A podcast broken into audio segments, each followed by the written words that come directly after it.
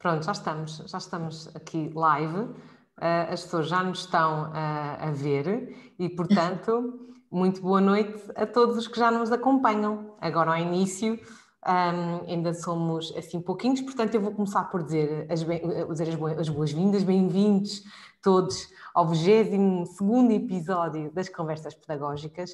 Uh, eu sou a Vanessa Biléu, sou educadora de infância e a cofundadora da, da Child um, e dinamizo estes podcasts uh, principalmente para uh, refletirmos todos um bocadinho juntos uh, sobre questões importantes, práticas importantes, também para partilhar projetos muitas vezes relevantes na área da educação de infância.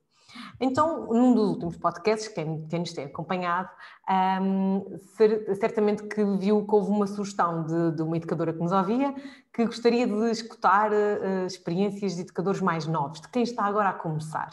Um, e eu, claro que sim, então vamos lá, acho, acho que é pertinente. Então convidei a Carolina Mendonça, que não conheço, uh, e portanto estou aqui super curiosa para ouvir. Sei que ela acompanha os meus podcasts e faz intervenções por escrito muito pertinentes. E a Rita Batista, que eu já conheço, já tenho o privilégio de conhecer através da, da APEI, foi nos conhecemos, e também conheço um, um pouco do, do seu trabalho e, e fazemos parte de, de, de um grupo de educadores que refletem em conjunto, não é? Portanto, primeiro que tudo, muito obrigada por estarem aqui, por terem aceito o convite um, e, como costumo dizer, já vos tinha dito offline, não há certos nem errados neste podcast. O objetivo é nós mesmo refletirmos todos uh, em conjunto e sairmos daqui um, um pouco inquietos. Se sairmos daqui um pouco inquietos a pensar que amanhã ou segunda-feira, se calhar vou repensar e fazer alguma coisa diferente ou sair daqui mais confiantes daquilo que estamos a fazer, já estamos então no, num bom caminho. Muito obrigada por terem aceito. E então o tema de hoje é ser educador de infância aos olhos de quem está a começar. Portanto, Rita, Carolina, quem são vocês? Apresentem-se. Eu sou a Carolina, tenho 24 anos, estou quase acabada de formar, estou a trabalhar há um ano Neste momento estou com meninos de creche, no Externato Cinderela, que é um colégio assim muito familiar. Uh, sou muito sonhadora, o que eu queria mais mesmo, mesmo era começar a trabalhar o mais rápido possível quando acabei o curso. E portanto, olhem, agora é esperar para verem o que é que nós temos para dizer. Um, e desejar uma boa noite a todos. Rita, quem é a Rita? Então, a Rita uh, tem 27 anos e tirou, portanto, o, o seu mestrado em Educação Pré-Escolar, acabou uh, em 2018 e depois começou logo a trabalhar, mas decidiu uh, sair de casa dos pais e, como tinha uma casa em, no Algarve, ir para o Algarve trabalhar num, num colégio muito familiar que hum, me deu a oportunidade de trabalhar em creche, portanto, numa sala de aquisição da marcha, uh, e, e, que me deu, um, portanto, uma grande bagagem daquilo em que eu acredito na educação de infância. Também tive a experiência, agora mais pertinho de casa, aqui em Lisboa, no Jardim de Infância, na Valência de Jardim de Infância, e, e é isso. Olha, eu queria vos perguntar, educação de infância foi a vossa primeira escolha, vocês foram para, eh, ou seja, vocês, o vosso secundário, vamos pensar assim, já estavam a, a fazê-lo a pensar que iriam ser educadores, era isso que vocês queriam para a vossa vida? É sim, eu da minha parte sim. Eu no nono ano já sabia exatamente o que é que queria fazer, portanto eu fui para Humanidades de propósito porque sabia que queria ser educadora e várias pessoas a dizerem eh, que não têm crença no curso e, portanto, que diziam: Pois, Carolina, mas tu tens boas notas, podias fazer outra coisa qualquer, não faz sentido nenhum uh, isto tirar educação, que é só limpar rainhos e mudar fraldas. E, portanto, eu fui contra tudo e contra pois todos, é. mas foi sempre, sempre a minha primeira opção. Portanto, eu entrei mesmo naquilo que eu queria, uh, fui pela via normal. E, e depois entrei logo, entrei com 17 anos na faculdade, fiz tudo de seguidinha. Boa, é aquela ideia de que, ah, tens boas notas, não desperdices a educação. É. Há muita esta ideia, não é? A mim aconteceu um bocado isso, porque eu desde criança que me perguntavam o que é que tu querias ser e eu sempre dizia que queria ser educadora de infância, porque a minha educadora de infância, portanto, do jardim de infância, foi sempre uma educadora com quem ainda hoje eu vou tomar café, portanto, eh, eu uhum. sempre tive esse, esse perfil do que era ser educadora de infância. E, e, depois chegou ao secundário, tinha muito boas notas e cá em casa disseram na família mais alargada, Rita, vais para a educadora de infância, o tal, vais limpar rabos, vais limpar uns raminhos, e eu acabei por, por ir para, para Direito. Fiz um primeiro semestre em Direito, não entrei na, na pública, fui para a privada, e não gostei do ambiente da privada, portanto não, não gostei mesmo de estar lá, e nesse ano parei também, fui fazer um curso de auxiliares de, auxiliares de educação, que gostei bastante. É que interessante, tu fizeste o curso de auxiliares primeiro? Fiz o curso de auxiliares uh, numa, numa, numa, num, num, num, colégio que hoje já não existe, existe com outro nome ali no Campo Grande, mas, mas fiz. E estive a estagiar como auxiliar. Uau! E, e, e, gostaste e foi por isso que foste para a educadora, ou seja, correspondeu às suas expectativas e pensaste, ok, eu quero mesmo isto, eu quero estar em sala, mas auxiliar não é, não é a vertente pela qual eu quero seguir e então quero licenciar-me em, educação. É isso? Foi isso que Sim, aconteceu? Mas depois também uh, lá, uh, ou seja, quando não, não fui, portanto, só quando eu fui parar uh, portanto, à faculdade, uh, ao curso de Educação Básica e mais propriamente ao mestrado de Educação Pré-Escolar, é que eu percebi que aquilo que eu tinha observado não era aquilo que eu se calhar gostaria de fazer na minha sala, porque uh, tem muito o, tinha os trabalhos todos iguais um, e, e, não havia essa planificação a partir da observação. Ok, então foi porque observaste algo que não gostavas e que querias mudar, que foste para a educação. Está a fazer sentido? É isso? Não, não, não, não, não. Não, eu, eu, eu fui para a educação porque eu, eu, já sabia que queria ir para a educadora. Ok. okay. Porquê é que vocês acham que há essa sensação de que é um desperdício ir para educador, que se vai limpar a rabos? Onde é que vocês acham que vem este estereótipo? Eu nem sei bem dizer de onde é que isso vem, é uma parvoíce, não é? Porque não faz sentido nenhum. Se as pessoas passassem um dia connosco, saberiam exatamente aquilo que nós, que nós fazemos. Eu, não sei, é o facto de a imagem de educadora de infância estar com um bebê, só pode vir daí, eu não... não... Será, será desconhecimento de, de, toda a intencionalidade que está por trás das rotinas, mesmo ah, numa sala de, de creche? Sim, sem dúvida alguma. E vocês, vocês nisso, quando entraram depois, já vamos falar um bocadinho mais de quando entraram no mercado de trabalho, eu queria primeiro falar sobre a vossa experiência na formação inicial, portanto não vou saltar aqui passos, mas vocês sentem que mesmo depois de terminar a licenciatura e quando começaram a, a, a trabalhar, os, era isso que os pais esperavam de vocês? Sentiram o mesmo, ou seja, sentiram isso da vossa família quando foi para escolher a vossa profissão e depois sentiram o mesmo quando, quando os, os, pais das vossas crianças vos deixavam os seus seres, não é? Ainda por cima vocês estavam em salas estão em salas com meninos tão pequeninos, muitos deles em primeira vez, sentem esse estereótipo? Um, não, eu sinto que não. É assim, os meus pais sempre, aquilo com que eu sonhei era aquilo que eles queriam que eu, que eu fizesse, portanto apoiaram-me imenso uh, na questão de eu ir para a educadora, portanto tendo suporte e tendo alguém a acreditar que, que é possível, eu fui com tudo, não é? Acabei o curso uh, super contente.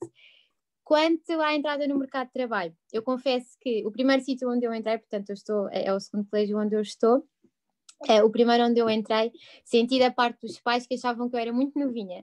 E, portanto, tinham ali algum receio de género, ah, se calhar esta não é capaz de ficar com eles, ou não sabe tanto.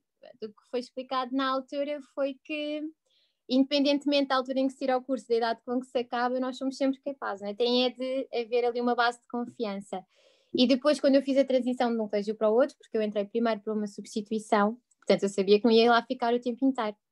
Eh, depois recebi um convite ótimo para estar onde eu estou agora. Um, quando eu terminei, eu tive pais a dizerem que gostavam imenso de mim, que não era nada daquilo que estavam à espera, da primeira impressão, e Bom. portanto acho que é tudo ali na, na, base da confiança. Se nós mostrarmos que somos capazes e formos uh, mostrando aquilo que fazemos. É? E se eles forem fazendo parte daquilo que nós fazemos, uh, acho que é muito mais fácil a aceitação de uma educadora novinha, não é? Ok. Rita, passou-se o mesmo contigo. O que é que tu sentiste em relação aos pais de, de, com quem foste trabalhar a primeiro, o teu primeiro ano? No meu primeiro ano, eu lembro-me perfeitamente da, da, da, reunião com os pais ser um, na minha sala, eles todos sentados no chão, e, e uma mãe ver que eu estava nervosa, não é? Mas eles disseram, houve uma que me se virou para mim, que ainda me lembro quem foi perfeitamente, e tive essa conversa com ela depois de me vir embora, ela dizer, Rita, nós também somos pais de primeira viagem, por isso também estamos aqui contigo e vamos aprender uns com os outros. E, e isso, isso e, e veio de uma mãe muito novinha, portanto, eu fiquei com aquela sensação: ok, eu estou aqui, eles confiam em mim, eu também vou confiar neles e vamos estar aqui de braços juntos. Pronto, e foi isso. Foi, okay. E foi uma Olha, grande aprendizagem esta. Vamos aqui fazer um reset um bocadinho à vossa entrada no, no, no, trabalho, porque eu queria mesmo falar um bocadinho primeiro sobre a vossa formação inicial. Uh, entretanto, já tenho aqui muitas pessoas que nos disseram boa noite. Uh, boa noite. E aqui a Isabel Cruz já está a dizer tem uma prima uh, que, ne, que, não sabia sequer que era preciso tirar o curso para ser educadora. Lá está, são os tais estereótipos muito relacionados com a nossa, com a nossa profissão e aquilo que acham que é a nossa, a nossa profissão. Mas olha, pensando aqui um bocadinho na vossa formação inicial, este tem sido um tema muito também tocado nos últimos podcasts. Há quem, há quem diga que a formação inicial é essencial e a valorize, há quem diga que é demais, há quem diga que se fala, aprende-se muita coisa que não precisamos na prática e vocês que acabaram de sair, não é? Há, há dois anos, há um ano, eu, qual é a vossa opinião, agora que estou na prática? Um, a formação inicial correspondeu àquilo que vocês precisam na, na prática? Olha, no meu caso não, eu acho que não, porque eu acho que falta muita prática, é muita teoria e prática é muito pouca. Uh, eu acho que o facto de terem conseguido juntar o curso de professores com educadores vai estragar um pouco aquilo que nós estamos à espera, portanto, eu sabia perfeitamente aquilo que eu queria. Eu tive de estar três anos da licenciatura a levar com cadeiras que não me diziam nada, que, que neste momento eu sei que não vou usar, uh, que em vez de serem direcionadas para as crianças, eram direcionadas para nós. Portanto, eu que fui para Humanidades e que testava Matemática e Fisicoquímica, Andei na licenciatura a estar Física, Química, Matemática, Geografia, História, que eu acho que sim, que faz imensa falta, que até podemos aplicar na sala, mas que quando nos ensinam, incluindo isso no currículo, não é, do curso, uh, devíamos ensinar a fazer isso na sala. Portanto, o que eu sinto é que a teoria ajuda sim, mas quando chegamos à prática, só quando temos uma sala nossa é que nós nos apercebemos bolas, mas falta-me aqui uma quantidade de, de coisas. Por exemplo, tipo... Carolina, pegando nisso que tu estás a dizer, estás-me a dizer, por exemplo, que eu, eu, não sei como é que está agora, porque eu, eu sou uma aluna uh, pré-Bolonha pré e agora tenho algum desconhecimento em relação a como é um curso Bolonha. Então, o que tu me estás a dizer é que a matemática agora, que, que vocês aprendem uh, neste momento na vossa formação inicial, uh, a vossa matemática não é direcionada para a prática, ou seja, não, não vocês não, não aprendem. Não não, de todo. É assim, a licenciatura é meramente teórica, ou a pessoa estuda, tanto que no início a, a, minha turma tinha montes de gente e elas foram desistindo. Porquê? Porque há muita gente que entra para o curso de educação a achar que não se vai estudar nada, que não é preciso, é, que é muito prático, depois chega-se lá e afinal não é bem assim. Portanto, só no mestrado é que eu tive aquela vertente que eu estava à espera. Até lá eu tive de estudar, estudar, estudar mesmo uh... assim, no mestrado, uh, acho que é muito pouca prática. Temos muito é. pouco tempo de estágios e de, de contacto com a realidade da profissão. Por isso é que, pronto, uh, é, mete, mete algum, pronto, algum medo, não é? Então, vocês, eh, eh, ou seja, não só, ou seja, para eu perceber, não só estão a falar do facto de ausência de prática de estarem em contexto de sala, como as próprias cadeiras, que eu, eu, na minha opinião, uma opinião muito pessoal, acho a matemática fundamental, mas acho a, matemática também fundamental se for direcionada para a nossa prática, ou seja, é é. fez-vos falta perceberem como é que quando estão depois com crianças a matemática faz parte da vossa prática, é isto? É exatamente isso. Quer dizer, eu aprendi tudo aquilo, aprendi a teoria toda. Mas ninguém me disse, Carolina, olha, é assim que tu deves aplicar com crianças de creche, é assim que deves aplicar com crianças do pré-escolar. Olha, e podes fazer isto e aquilo, não. Foi muito direcionado para mim enquanto adulto. Ok. Mas, mas, mas olha, o Fábio Gonçalves, por exemplo, está, está, a dar aqui uma perspectiva diferente. Ele está, por exemplo, a dizer: um curso generalista permite olhar para a criança de um modo global, permite olhar para os níveis anteriores e para os seguintes. Acha isso, ele acha isso fundamental. Vocês concordam? Isto também é algo que, que vos faz sentido? Ou seja, vocês sentem que o vosso curso vos permitiu olhar para a criança também como, como alguém que vai continuar o seu processo de aprendizagem, não é? E perceber ah, claro bem a seguir. Claro que sim.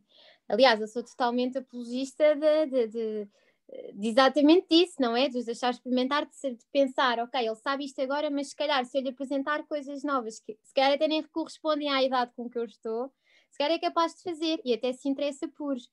Portanto, eu acho que é totalmente isso, ir atrás e à frente e ver em que, quanto à, ao curso ainda, eu devo falar dos estágios, porque quer nós queiramos, quer não, nós somos sempre uma pessoa extra nas salas, com as educadoras com quem estamos. E, portanto, nós nunca nos sentimos verdadeiramente educadoras, porque, para além de sermos estagiárias, não é? nós não temos aquele papel de autoritário, de poder estar com eles e dizer: Este grupo é meu e eu agora vou agarrá-los e vou fazer. E, portanto, Carolina, isto estava para outro podcast, falarmos do autoritarismo e do sentimento deste grupo é meu.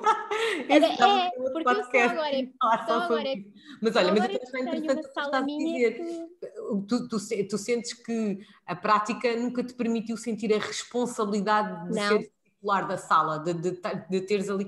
Como é que foi o vosso estágio? É Rita, como é que é o vosso estágio? Vocês estão quanto tempo? É que eu e muitas pessoas que nos estão a ouvir se calhar não sabem.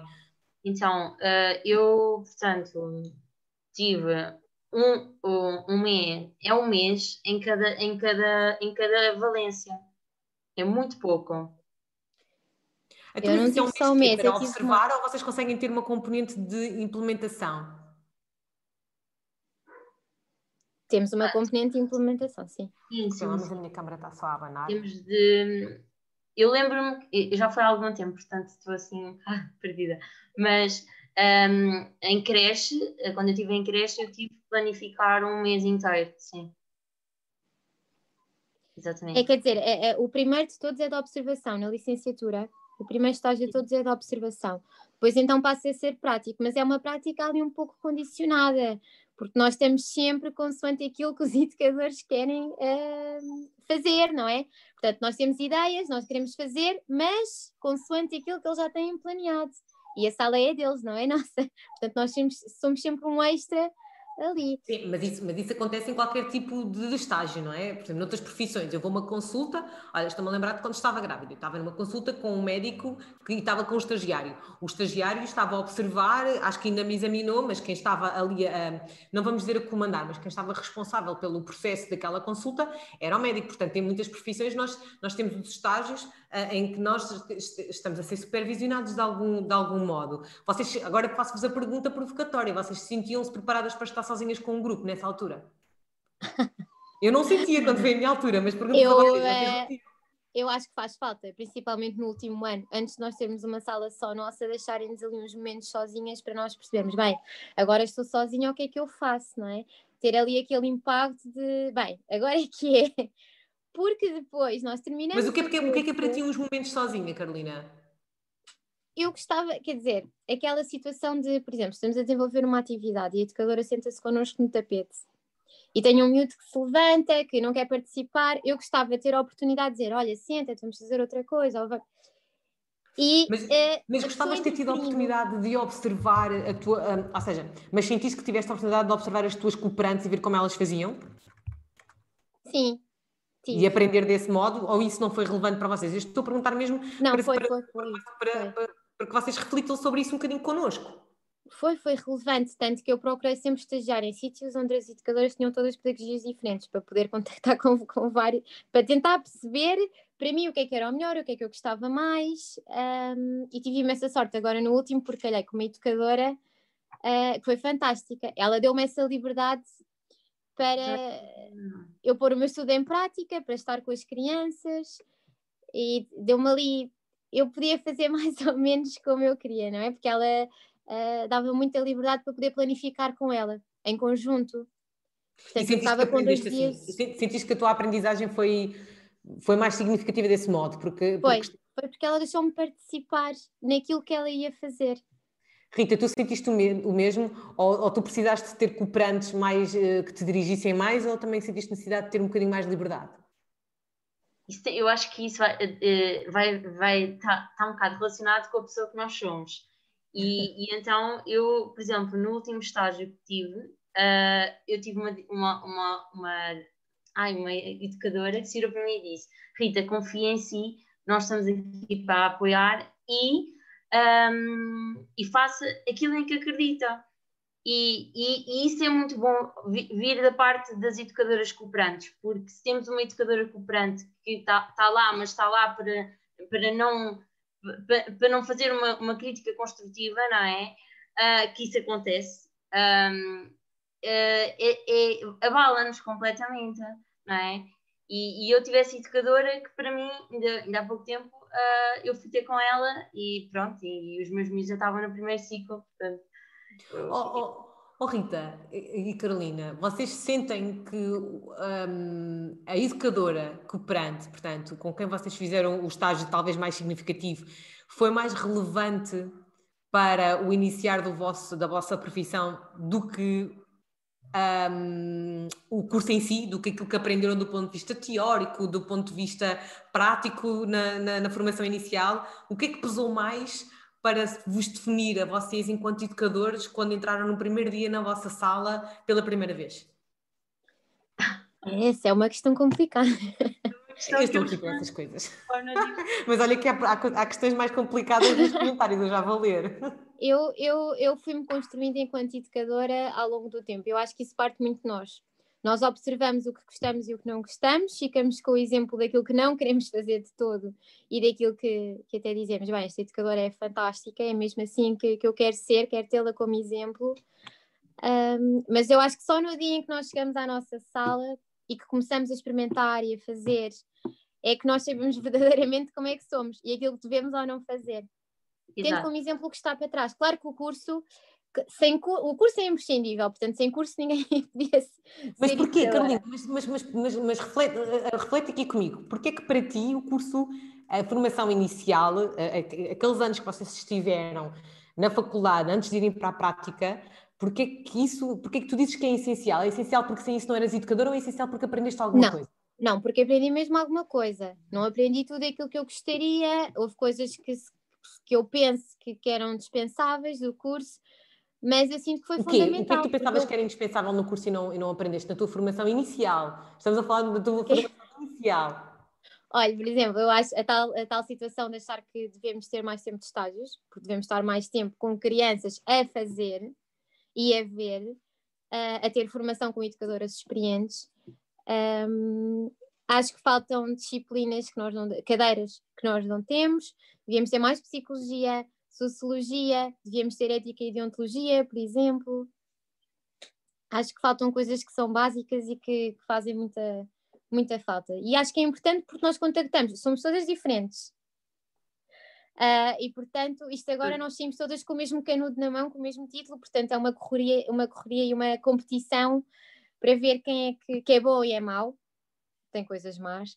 Uh, nós estamos sempre a tentar fazer melhor e a querer ser melhores. E portanto, entre umas e outras, há sempre ali. Uh, isso, isso leva para outra questão muito importante que é da competitividade. Mas Rita, primeiro deixa-me dizer, concordas com, Carolina, com o que a Carolina disse? Tu também Tu, para ti, a formação inicial um, foi importante, de como a Carolina está a dizer? A formação inicial levou-me, uh, principalmente, não tanto a, a, licenciatura, na licenciatura são mais as cadeiras relacionadas com a psicologia do desenvolvimento, com a sociologia da infância e da adolescência, uh, mas mais no mestrado houve principalmente uma cadeira que me marcou bastante, que unia, portanto, a parte da, da psicologia com a parte, portanto, era...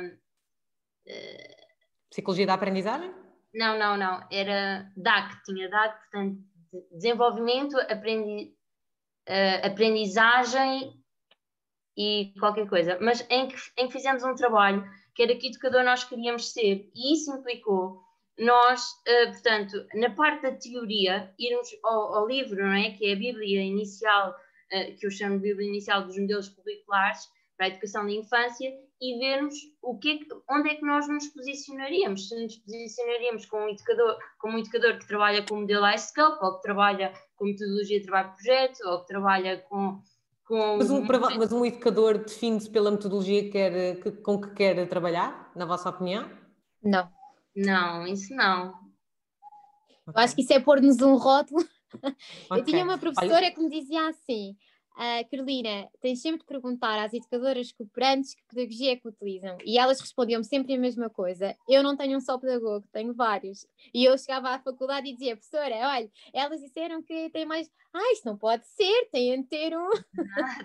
e agora que estou a trabalhar, não há só um. De facto, utilizamos vários, não é? Várias pedagogias na sala. Olha, deixem-me só ler-vos o que, entretanto, as colegas estão a dizer.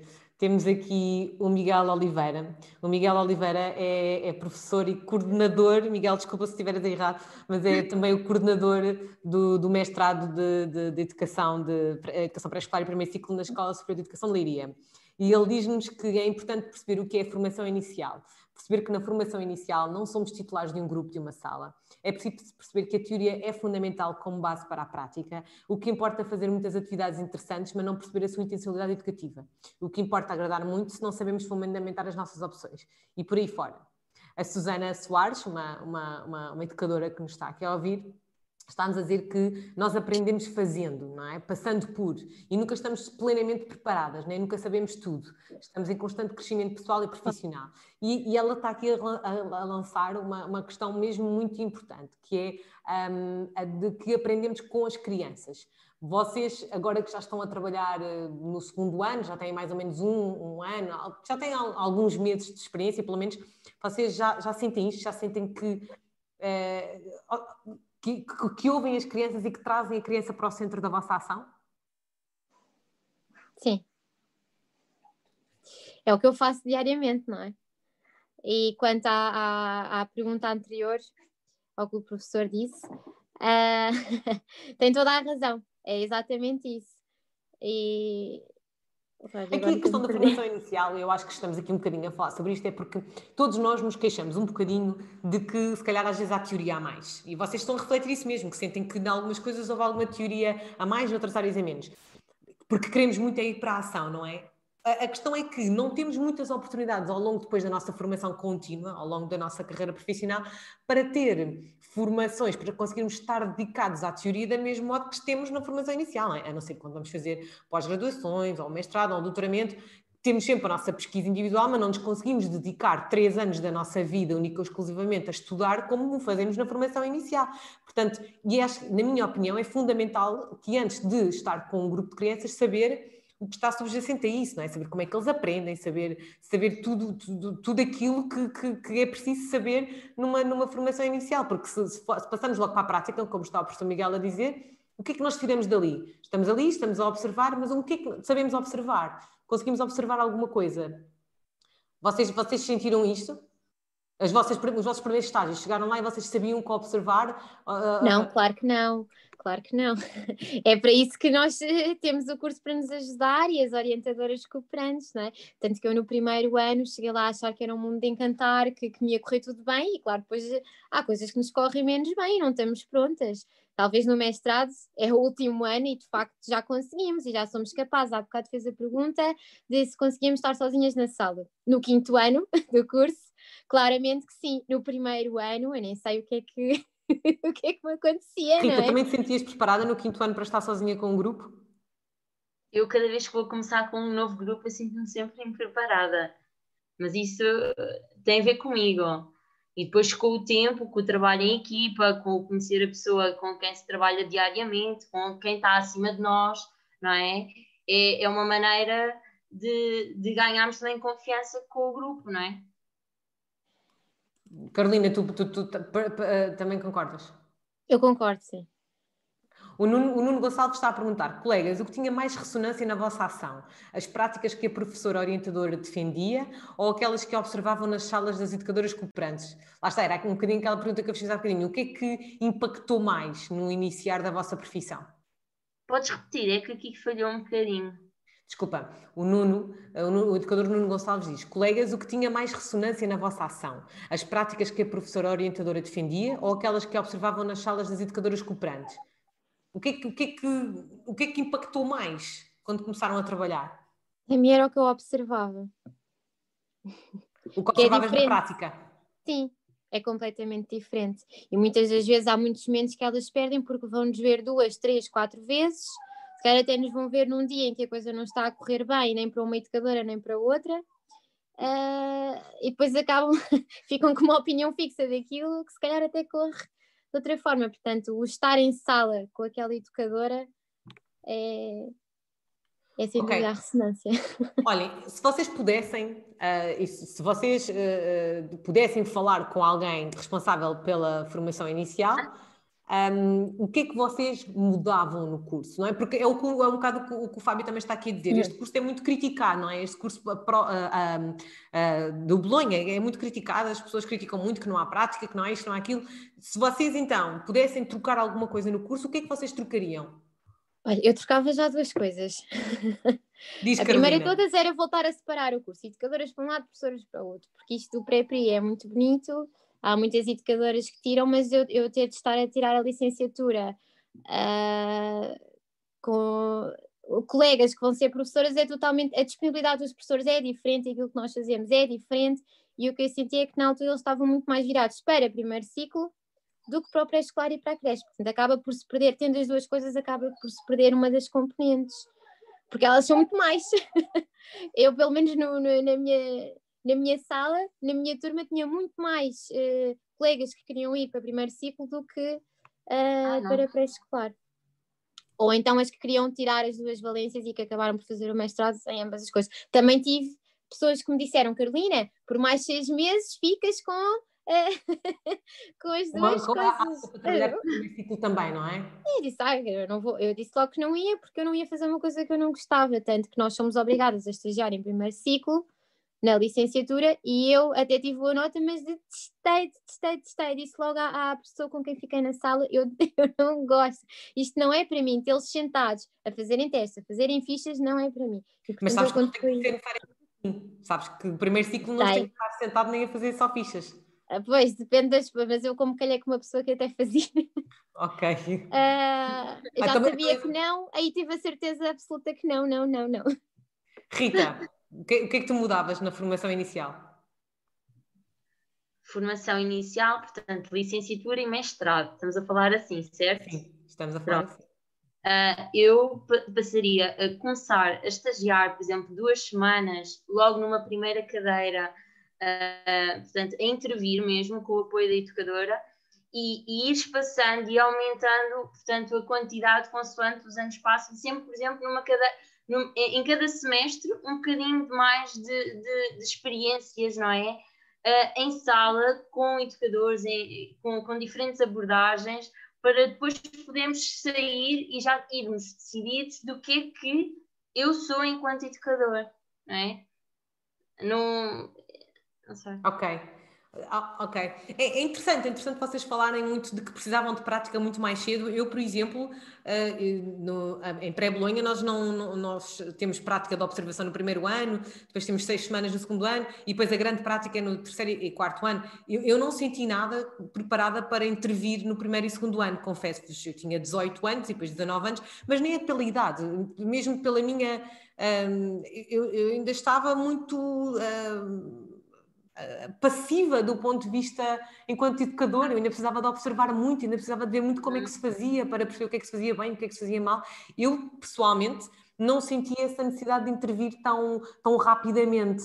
Eh, vocês, noto-vos que queriam muito intervir muito mais cedo. Se vocês pudessem, tinham, inter... tinham, tinham começado a trabalhar no direto muito mais cedo, não é? É, é, é esta a vossa sensação, mas é isto. Acham que isso vos tinha dado para hoje mais ferramentas do que a que têm neste momento quando estão a trabalhar?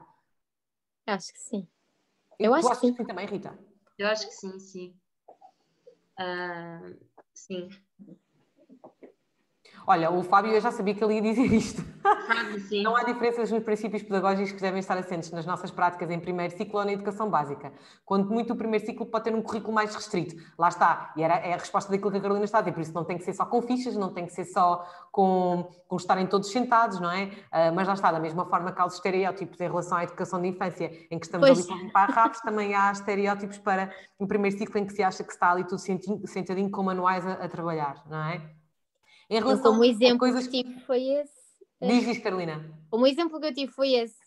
E como eu já sabia que não, não queria, uh, posso ter ficado com a ideia errada. Claro que nós somos todos diferentes, tal como as educadoras são todas diferentes. Se calhar há educadoras que fazem uma coisa péssima que eu detesto, que é chegar ali aos três anos e toma lá fichas, uh, não é? Somos sim, todos sim, diferentes. Sim, sim, Olha, tem, muito, eh, temos aqui a Yolanda Pereira e o Nuno Gonçalves, ambos a dizerem que incluiriam a neurociência na formação inicial. Uh, que, que, que, era algo que eles acham que, que faz, parte, faz falta na, na, na, formação inicial. Olha, vamos passar então um bocadinho um, do ponto de vista da, da, formação inicial. Já refletimos aqui um, um bocadinho, na, vamos então mergulhar na vossa primeira experiência, não é? Um, ter começado uh, com essa responsabilidade que vocês tanto ansiavam uh, na vossa formação inicial correspondeu às vossas expectativas? Ou seja, eu, por exemplo, eu, eu falo por mim, eu lembro-me que no meu estágio de quarto ano, que foi um estágio de longa duração, de quatro meses, com uma educadora cooperante, que uh, eu não, uh, com quem eu aprendi, aprendi bastante, claro, aprendi, eu acho que aprendemos sempre, mesmo quando são com exemplos que não queremos seguir, porque aprendemos, aprendemos claro. imenso. Um, mas eu, eu, eu, mesmo assim, eu não me sentia 100% preparada para, para ser educadora. Uh, porque eu acho, que nunca, eu acho que nunca nos vamos sentir. É um bocado como a Susana estava há bocado a dizer, porque nós estamos sempre a aprender e é um bocado como a Rita também estava a dizer, não é? Todos os anos, quando ela começa, sente que não está, que não está tão preparada. Um, e você, ou seja, mas eu quando comecei a ser educadora, vamos lhe chamar assim, ou seja, quando, quando eu entrei e fui responsável por uma sala, eu não senti.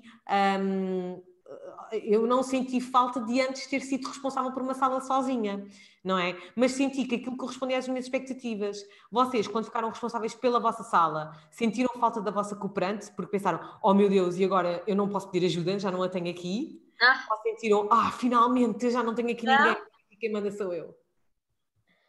Eu, eu não foi a questão de, de, Ai, desculpa, Rita. Não, pode falar.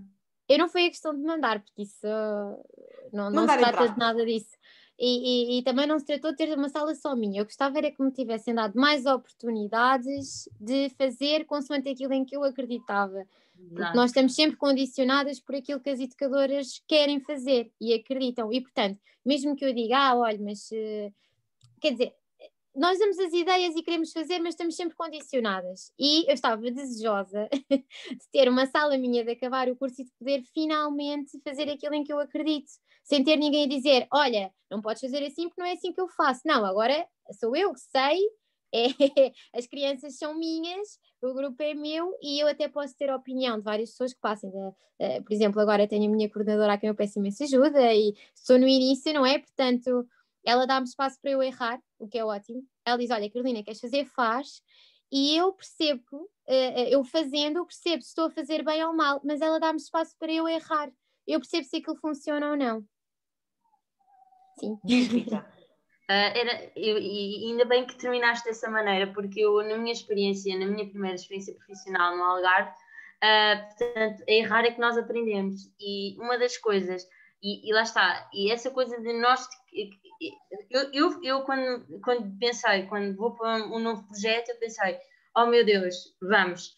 Mas foi muito importante para mim eu ter uma diretora pedagógica e, e depois a coordenadora pedagógica, não é? Também, que me disseram: Rita, tu tens liberdade para fazer aquilo que tu quiseres na tua sala. E confiaram isso em mim. E, e, e, e também olhavam, às vezes havia dias em que me felicitavam e havia outros dias em que me diziam Rita, não estás tão bem. Eu, pois, houve, houve aqui coisas que não correram tão bem. E ela, mas isso é muito importante, ou seja, quem está eh, superior a nós, acreditar também em nós, porque isso também nos traz essa confiança para quem está a entrar no mercado de trabalho e para quem teve uma formação. Era isso, era, oh Rita, tocaste num, num ponto essencial é isso que se espera, e desculpem estar outra vez a falar da, da, da, formação inicial, mas tenho que aproveitar a oportunidade de vos ter aqui às duas hoje. Uhum. É isso que tu sentias que faltava, por exemplo, com quem fizeste hum, estágio, que te dissessem, tens liberdade, faz, aprende com o que fizeres de errado? Não, eu no, no último estágio que tive, que foi de pré-escolar, foi, numa, uh, foi em Fanhões, numa aldeia pequenina em Lourdes, uh, a, direto, uh, a, a, educadora da minha sala, muito querida, eu falei das minhas dificuldades, falei que, quem eu era, eu, Rita, e eu, educadora que gostaria de ser, e ela virou-se para mim e disse: Rita, confia em si e uh, eu estou aqui para apoiá-la. Portanto, eu vou lhe dizer quando é que você está errada, o que é que podemos melhorar, mas, mas é esse diálogo entre educador cooperante que é muito importante. Eu achei que por exemplo, eh, nós conhecemos, temos uma primeira semana para conhecermos a educadora cooperante, ou o educador cooperante, não é? Porque eu digo um educador, eh, é muito importante para nós também nos darmos a conhecer, não é? Porque às vezes os estágios não correm tão bem por causa disso, não é? Porque não nos damos a conhecer e não... Porque não criamos a tal relação que nós queremos criar com... com as crianças com, com, com, as crianças, com os pais, e depois não criamos nós, adultos em sala, não criamos nós próprios essas relações, ou em equipa, não é? Muitas vezes nós, nós andamos aqui a pregoar relações e depois somos os primeiros a não ter estas relações entre, entre é pais, não é? Eu, é muito importante as relações, é muito importante uh, as relações que se cria dentro da escola, dentro da sala, este, e esta, e já que estamos no, no setor da primeira experiência, não é? Uh, eu tinha duas auxiliares em sala comigo uma delas era mais fria e outra delas era mais escolinho, mais maternal e dizia Rita, confia em ti. Se tu não és daquelas, daquelas educadoras que gosta de fazer os trabalhinhos todos iguais, não faças, traz ideias novas, expõe as tuas dúvidas, mas é isto que eu acho que faz falta. É, é, é nós, uh, por exemplo, estarmos à vontade com a pessoa que está ao nosso lado, não é? E quem está acima de nós e com os próprios pais, porque isso assim tudo flui. Se nós não estivermos bem na nossa sala, então é muito complicado. Carolina, concordas? Eu concordo, eu já tive as duas experiências de estar bem e de estar mal em sala, agora estou lindamente uh, e afeta tudo, não é? De nos correr bem, senão depois nem temos a mesma disponibilidade com as crianças. Nem... Mas vocês estão preparadas para ao longo da vossa carreira trabalharem com equipas que não vão estar sempre de acordo com o que vocês fazem, muitas das vezes. E, isso acontece em todo o lado. Não podem fazer assim, vocês estão preparadas para isso? Estou, eu estou, mas eu também sou muito teimosa. Eu é, tenho. Isso é ótimo. eu sou super, super, super. Eu, eu, eu tento explicar tudo porque é que eu quero fazer. Eu gostava de fazer isto. Eu, eu, eu, eu gostava de fazer isto, ó oh, Carolina, mas eh, agora isso não me acontece. Eu estou numa equipa espetacular, porque a minha coordenadora confia 100% em mim e o que ela faz, nós somos duas educadoras muito novinhas. Um, e portanto, ela ficou com duas meninas, não é? Uh, quase acabadas de formar e uhum. dar-nos, uh, uh, adoro as ideias, diz mesmo, tragam-me ideias novas porque eu gosto de fazer. Às vezes nós, nós temos calhoma em estágios dizer, olha, não vou fazer porque já fiz isso não sei quantas vezes, ou porque, ah, eu tenho lá idade para fazer isso, estou-me quase a reformar, isto é uma chatice, são vocês que são novas. Pronto, isso é muito chato para nós. é a tal liberdade que não nos dão, de nós queremos levar coisas uh, e de não aceitarem, se calhar experimentando ou até moldando aquilo que elas gostavam de fazer, mas tendo em conta aquilo que nós trazemos de novo, era diferente, porque nós temos tanto a aprender com as educadoras mais velhas como elas connosco. Nós estamos numa constante aprendizagem, portanto, se nós pudermos estar ali numa partilha constante, é o ideal. E eu agora sinto-me em casa, eu sou super bem tratada onde estou, sei que, que tenho a tal liberdade de errar sei que se fizer a geneira, dizem logo que eu fiz. Sei que se fizer bem as coisas e que se gostarem, também me dão os parabéns por isso. E, portanto, trabalhar assim é ótimo e é o que eu desejo a todas as educadoras que, que, consigam encontrar equipas onde se consegue em, comunicar e, e, tra e, trabalhar em equipa é uma coisa bastante importante em todas as profissões é. e, a nossa, e a nossa não é diferente. Um, Quais foram os vossos primeiros desafios quando começaram a trabalhar? Quais foram as vossas primeiras dificuldades? a minha primeira dificuldade foi pensar, bem, estas fui parar a um sítio em que elas eram todas muito mais velhas que eu e pensei, bem, estou tramada, não vou conseguir fazer nada. Uh, e não foi bem assim, portanto, eu entrei para este colégio em março, em cima da pandemia, e depois fomos todos para casa, portanto, eu tive presencialmente duas semanas. Fomos começar a dar aulas no Zoom e, e, portanto, essas coisas que elas chamavam de novas, de que as educadoras novas é que fazem, dos computadores, das modernices, das, eh, tiveram, foram obrigadas a fazer. e, portanto, quer queiramos, quer não, nós aprendemos muito com elas, porque, bem, de repente tenho de dar aulas no Zoom, mas o que é que eu posso fazer? E que materiais é que os pais têm em casa? Olha, esperem um bocadinho que isto, o, o live parou, eu não sei, isto nunca tinha acontecido, mas o live parou e eu tenho que estabelecer o live novamente. Ah. Espera aí, espera só um bocadinho.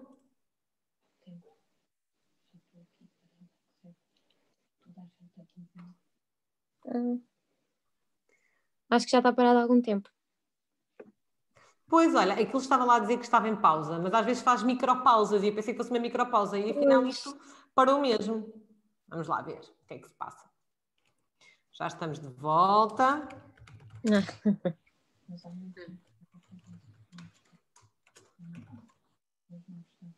Acho que já estamos aqui. Já estão de volta que... a ouvir-nos. Eu não sei em que parte é que as pessoas ficaram, não é? Não faz mal, nós voltamos a falar. A ideia, a ideia é nós conversar. Acho que já estamos outra vez. Já cá estamos outra vez, pronto.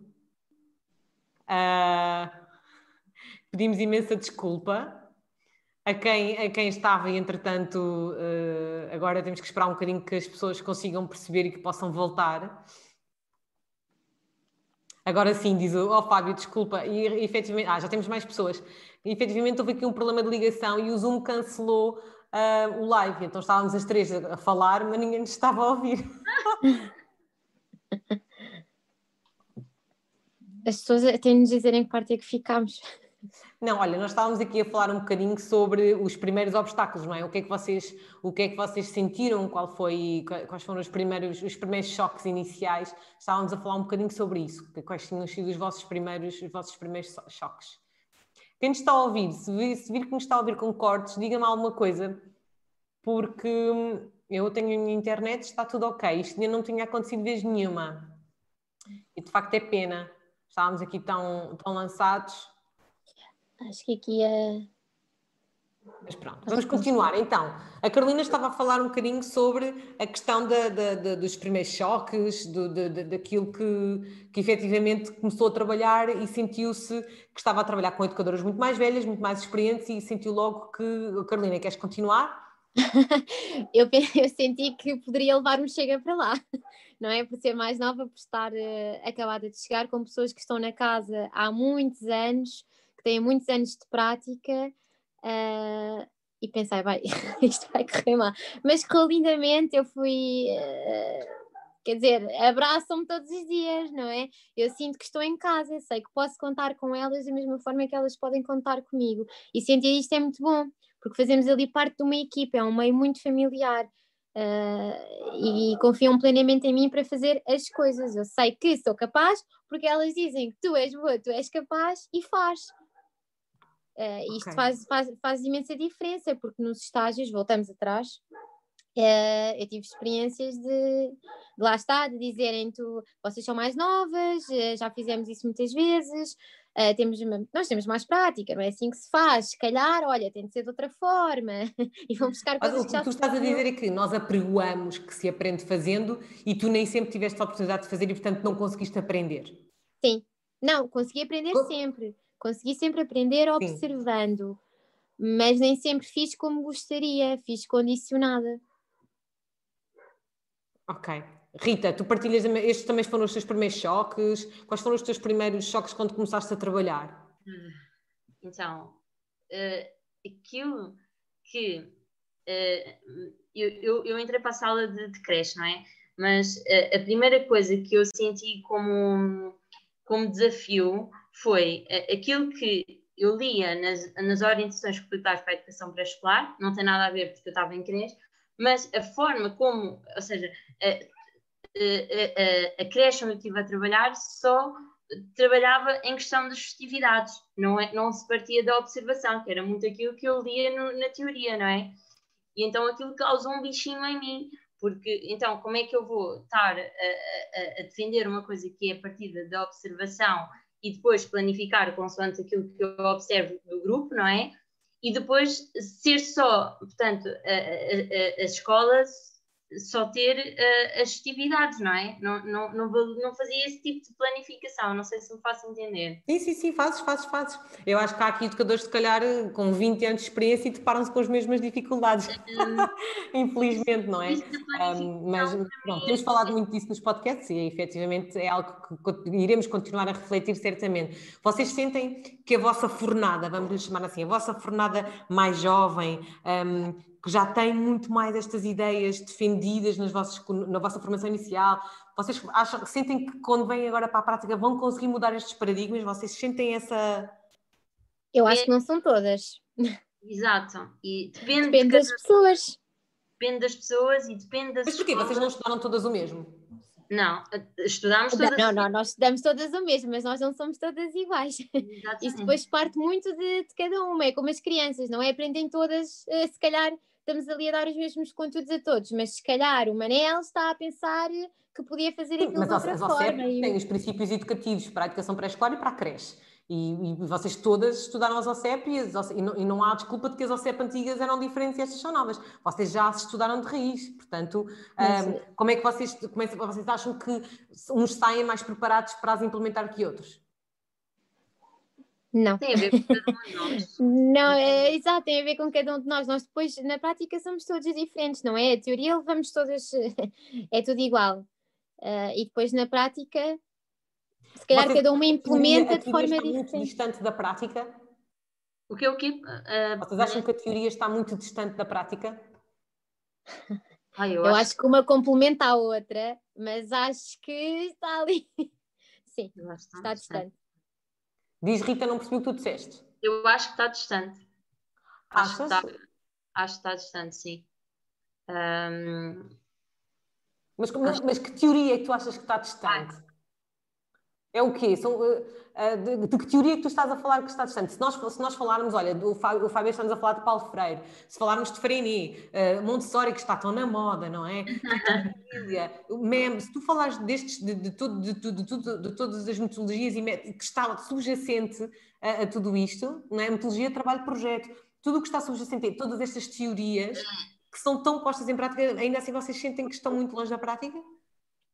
É assim, eu, eu porque lá está, uh, e, e é assim, eu falo da minha experiência de, de mim, não é? Então, uh, se nós somos, uh, se estudamos o movimento da escola moderna, nós depois, lá está, só vou implementar na minha sala quando eu tiver um tempo de experimentação, portanto, ainda em contexto, por exemplo, de estágio, não é? Para implementar na minha sala. Faz sentido? Sim, sim, sim, faz todo o sentido. Ou seja, eu sinto-me mais confiante quando eu, eu, eu, eu, por exemplo, imagina, se eu tivesse passado por uma sala de movimento da escola moderna e entrasse agora numa escola que me dissessem tem toda a liberdade para trabalhar como gosta, então eu ia escolher a, a maneira do movimento da escola moderna, não é? Mas, mas porquê? Mas porquê que tu haverias de, de, de, de, É porque te revês mais em meme, é isso que estás a querer dizer? Não, não, não. É, é porque teria uma experimentação, ou seja, já teria visto concretamente que eu era capaz de fazer aquilo. Era capaz de utilizar aquele modelo. Eu, eu experienciei o iScope, por exemplo. Na ah, minha... Mas, mas, mas oh, Rita, isso coloca a formação inicial, lá estamos nós a falar um bocadinho de formação inicial, mas hum, isso coloca a formação inicial num, num lugar muito uh, sui generis, porque imagina, não é possível em 3, 4 ou 5 anos de formação tu conseguires trabalhar com, com educadores dos diferentes modelos para poderes experimentar os três modelos e poderes ver os três na prática. Isso é extremamente complicado, não é? E, e como, como é que tu conseguirias fazer isso? E depois chegares à prática e implementares aquilo com que te identificas mais, só porque viste então uh, como é que se implementava e identificavas-te mais com um eh, quando comparado com o outro. Estás a ser o que eu estou, eh, estou a perguntar? Sim, sim, estou a perceber essa questão, sim. E uh, então? É difícil, não é? Eu sei que é difícil. Uh, portanto, cabe-nos a nós. Olha, o Fábio disse uma coisa muito interessante, eu já perdi não, eu tirei aqui um print para dizer. Ele disse que o Paulo Freire dizia que ninguém nasce educador numa certa terça às quatro da tarde. É verdade.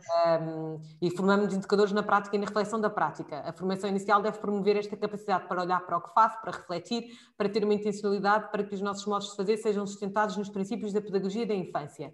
Ora, se, se, se tu uh, uh, crias ou, ou se aquilo que, que estás a dizer, que sentiste necessidade, eu estou a refletir contigo, hein? já sabes, não há certos nem errados, mas se aquilo que tu estás a dizer é que precisavas de ter visto todas estas metodologias em prática para perceberes qual é que se identificava mais contigo, um, aquilo que tu me estás a dizer é que começavas a estudar essa metodologia às, às 10 da manhã e que no ano a seguir às 10 da manhã estavas apta porque te identificaste mais com aquela quando comparada com as outras. Isso não faz muito sentido, ou faz? Exato, não. Faz. Diz, diz, diz. Não faz, não. Olha, vou-te dar o meu exemplo. Eu acabei a faculdade a achar que meme era a melhor coisa do mundo e a achar que iria implementar meme uh, e, no entanto, não vi meme em lado nenhum. É, foi por causa da teoria. E quando comecei a trabalhar, depressa percebi que meme não se identificava com os grupos com que eu estava a trabalhar. Eu não conseguia.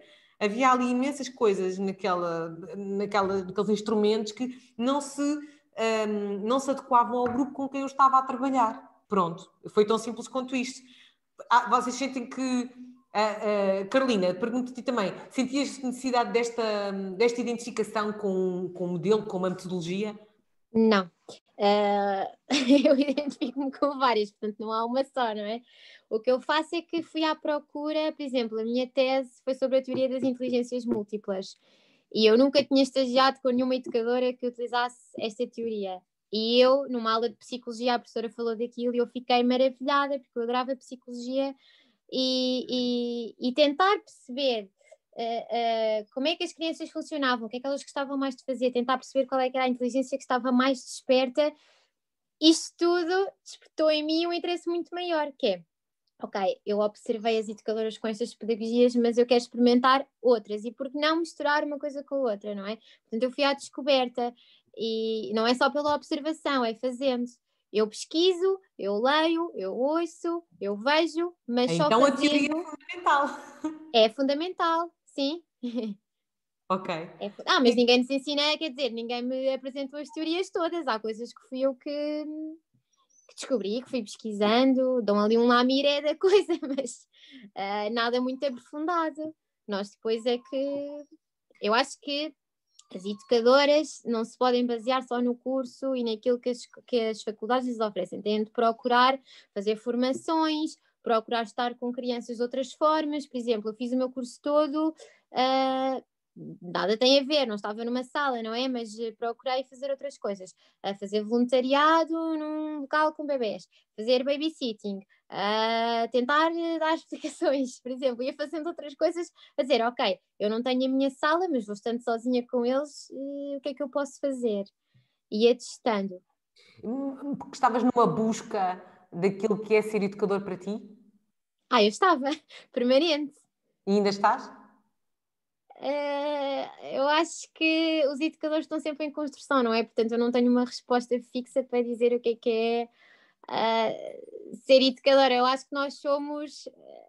Podemos nos comparar com fadas, não é? Mas, mas, nós... em busca, mas tu sentes que ainda continuas em busca e estás preparada para viver a tua vida profissional em busca daquilo que é ser um educador? Sim. sobre isso? Sim, eu acho que vou descobrindo, mas não sei tudo. Se calhar aos 50 anos ainda não sei tudo, não é? Ao longo do, do meu percurso é que eu vou descobrir, se calhar só no final da carreira, e nem no final da carreira é que eu sei o que é que é ser educador. Se calhar só quando for velhinha que vou dizer, bem, ser educador era aquilo. Se calhar eu tenho uma ideia agora daquilo que é ser, que daqui a uns anos vou dizer, oh Carolina, mas uh, não era bem assim, não é? E qual é a tua ideia agora de ser educador? Olha, eu sou muito sonhadora. Então eu acho que, que, que, a minha ideia de ser educadora equipara-nos a fadas, não é? Porque nós temos de. Eu, pelo menos, sou assim, eu sou muito maternal, sou muito atenta às minhas crianças, então eu procuro uh, absorver um bocadinho de cada um, dos pozinhos de perlim de cada um. E depois, com isso, então, é que eu faço as minhas planificações, é que eu uh, uh, moldo a minha prática, consoante aquilo que cada um é e consoante aquilo que cada um quer fazer e como quer fazer. Uh, e portanto acho que, que é muito isso, nós temos de ser capazes de nos transformar em tudo. É? Nós somos tudo. Rita, o que é que é para ti ser educador agora? O que é que tu achas que é ser educador agora? Ser educador. Ai. É, é estar em relação e estar em companhia. É isso. É estar em relação, em relação com as crianças, com todas as pessoas à nossa volta e, e é estar em companhia para aprender. Ainda estás em busca da, da educadora cá em ti? Sentes isso? Ainda estou, sim, sim. Ok. Sim. Ainda estou. Eu, eu, eu, eu, eu acho que estamos todos. e isso é muito bom. É aquilo que, que estão aqui a dizer na reflexão. É, é muito é, é, é, é colocar-nos um, a nós próprios a autorrefletir sobre as nossas práticas, não é? Vocês autorrefletem neste momento sobre a vossa prática ou estão naquela fase de epá, bolas, eu estava a ser avaliada ao longo dos últimos 5 anos, agora deixa-me lá descansar um bocadinho disto, deixa-me implementar tudo aquilo que eu aprendi, tudo aquilo que eu experimentar e depois logo me autoavalio? Ou vocês sentem que agora já se estão a autoavaliar? Não, eu, eu sinto que nós nos devemos autoavaliar todos os dias, porque num dia inteiro tem muitas horas, não é? E se calhar de manhã eu podia ter feito as coisas de outra forma, se calhar, uh, não é? Se calhar não estava tão disponível como deveria ter estado, e se não funcionou bem, então devo fazer outra vez. Mas o que é que não funcionou bem? O que é que eu fiz de errado? O que é que eu posso mudar? O que é que eu posso ir buscar? acho que devemos fazer isto todos os dias, não é? Rita. Eu acho que é, é irmos anotando ao longo do dia aquilo que gostaríamos de ter feito melhor ou também aquilo que fizemos bem, porque também é muito importante Mas... para nós estou, estou a pensar agora alto, mas se estivermos tão focados em nós e na nossa prática, como é que conseguimos ter tempo para pensar no, na, naquilo que as crianças nos mostraram, naquilo que eles fizeram, como é que se. Ai, não. não, eu não vos ouvi, desculpem. Podes fazer a pergunta outra vez. Sim, não digam que já estão a ouvir com cortes outra vez. Estão a ouvir com cortes? Não, não, agora não. Ah, eu estava a perguntar. Hum, eu, eu, eu, eu, sinto, eu partilho dessa ideia de que temos que, que, que auto, temos que refletir sobre a nossa prática, colocar-nos em causa, é óbvio. Não acho que acho que todos os profissionais se devem colocar em, em prática e, e, os educadores não é diferente.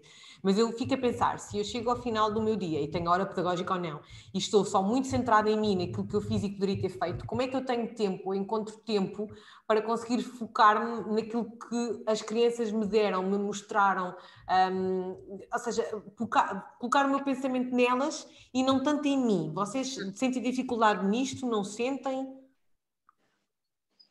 Não, não eu não, eu não, eu não, eu não sinto dificuldade nisso, porque isso é uma coisa que é inata, não é? Nós estamos com eles e estamos permanentemente a. Quer dizer, eu pelo menos estou constantemente tu estás a. constantemente a, a olhar, mas não estás constantemente Sim. a refletir. Pois não, não mas... refletir sobre tudo, pois não? Não, não, não. Eu, eu, eu procuro não perder muito tempo com isso. É mais ao final do dia, quando chego a casa ou à hora do almoço, em que eles estão a dormir, e eu penso: olha, o que é que correu bem agora, o que é que correu mal, o que é que eu posso fazer. Uh, é mais, é, é nos momentos, eu quando estou com eles estou focada neles, eles são o mais importante, portanto eu não estou a pensar em mim.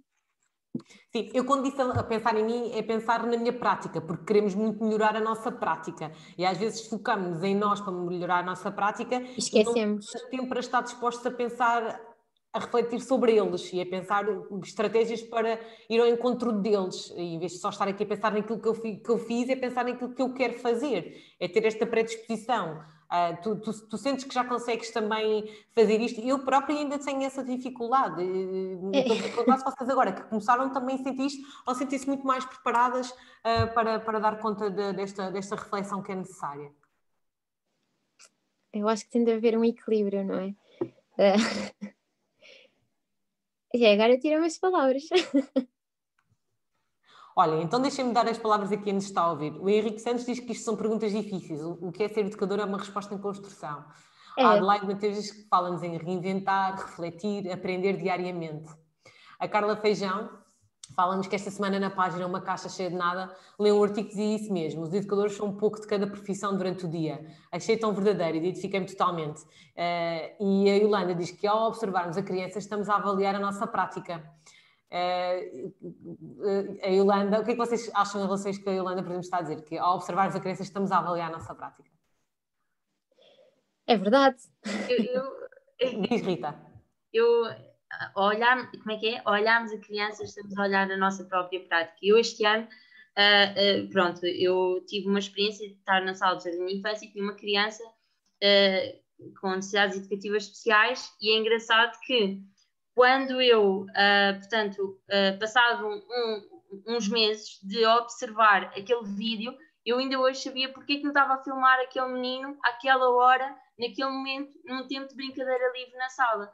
E, e é isso que, por exemplo, me faz uh, acreditar que eu estava a fazer um bom trabalho, porque enquanto as outras crianças estavam a brincar e eu sabia a necessidade daquela criança, eu aproveitei aquele momento, que era um momento em que ele estava mais estável, para conseguir chegar-me a ele. E, e, esse olhar a criança refletiu e espelhou o meu trabalho naquele momento, naquele dia, encheu-me o dia. Vocês sentem dificuldade em dar conta de tudo aquilo que é preciso fazer ao longo do dia enquanto educador? É muito difícil, eu sinto. Diz, Rita, diz. Eu sinto que é difícil dar resposta a tudo que é necessário ao longo do dia, mas também é uma coisa que se vai treinando, quer dizer, entrar, eu pelo menos entrei há dois anos no, no direto, não é? E acho que é uma coisa que se vai construindo, se vai ganhando. O que é que é mais, o mais difícil de gerir para ti? Uh, gerir para mim. Olha, o estilo... dia, imagina, imagina o teu dia, não é? O que é que no teu dia é mais difícil de conciliar? Um, as tuas as, as tarefas uh, de, de, rotina em creche, com o momento uh, com as crianças, uh, o, o quereres implementar estratégias que saímos Olha, cedo de querer implementar estratégias de fazer coisas com as crianças e, e, depois o grupo não está para aí virado, está virado para outras coisas e ter a flexibilidade para mudar isso. Não sei se, se vai corresponder àquilo que me estás a perguntar, mas uma das coisas que eu tinha mais dificuldade balançando um local de trabalho com o outro era que uh, num, num eu tinha a rotina muito estruturada e, e muito preenchida, na outra eu, eu tinha uma rotina que uh, era eu que criava consoante as, os momentos de higiene e de alimentação. E então, uh, eu, se numa parecia que eu andava completamente à deriva deles e que estava a ir ao encontro deles, noutra parece que eu andava contra, contra ai, como é que se diz? Um, ou seja, andava à pressão do tempo, percebes? Percebo perfeitamente. O que tu me estás a dizer é um bocado é, é aquilo que dizes ao início, não é? Quando se está a trabalhar só com festividades, ou o mesmo que agora me estás a dizer, com rotinas muito cheias, em que tens pouco tempo para ser eh, o educador que queres ser. É isso, não é? Exatamente, é isso mesmo. É isso mesmo. A Cátia Costa está a dizer que por vezes sente que o dia do educador devia ter 48 horas para darmos conta de tudo o que ambicionamos fazer. não é?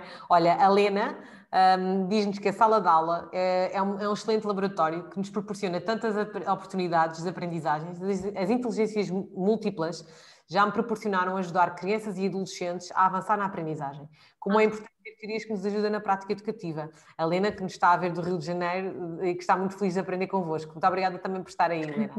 Um, o Fábio diz, diz, assim, a imagem muito grande. A educação da infância não são festividades com um, tom provocatório por causa das três pontos de interrogação.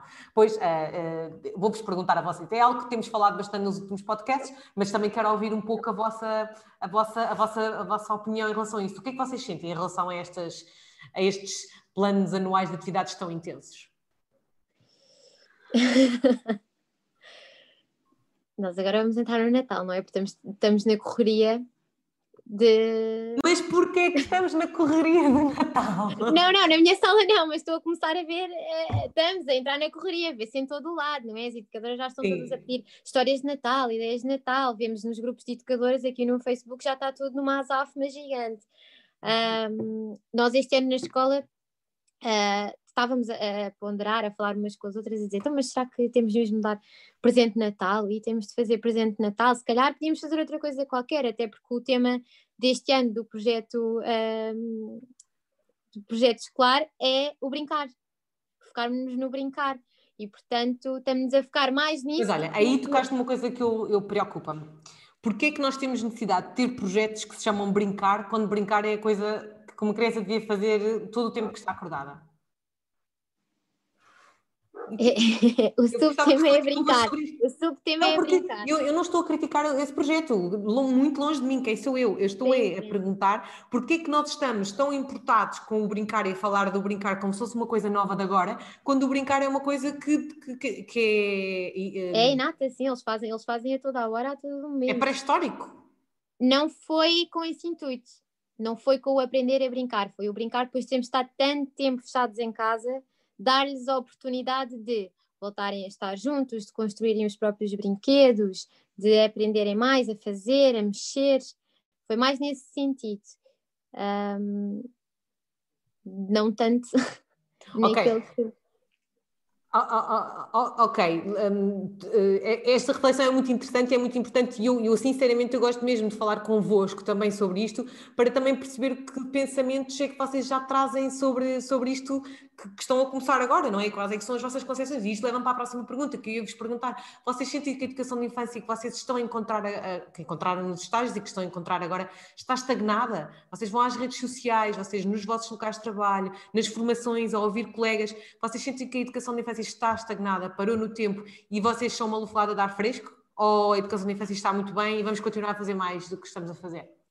É, é, eu acho que só está estagnada se nós quisermos. Portanto, as pessoas só não a mudam se não quiserem. É preciso estar disponível para. Era o que eu dizia há bocado. Nós temos tanto a aprender com as educadoras mais velhas e que já estão formadas há não sei quantos anos, quanto elas connosco. Portanto, se nós tivermos. Vocês sentem, vocês sentem, e não tenham medo da resposta. Vocês sentem que as pessoas mais velhas estão dispostas a aprender convosco ou ainda vos olham como as novatas que acabaram aqui de chegar e epá, aprende mais que eu é que sei o que é que estou a fazer? Eu, eu acho que uh, não é tanto esse pensamento, mas uh, não, não se conseguem uh, pôr em causa e têm, têm, têm medo daquilo que nós possamos trazer de novo. E até pode ser, às vezes, tipo, apenas uma mera conversa que não tem nada a ver com, com o trabalho. Eu agora, neste momento, não tenho esse problema.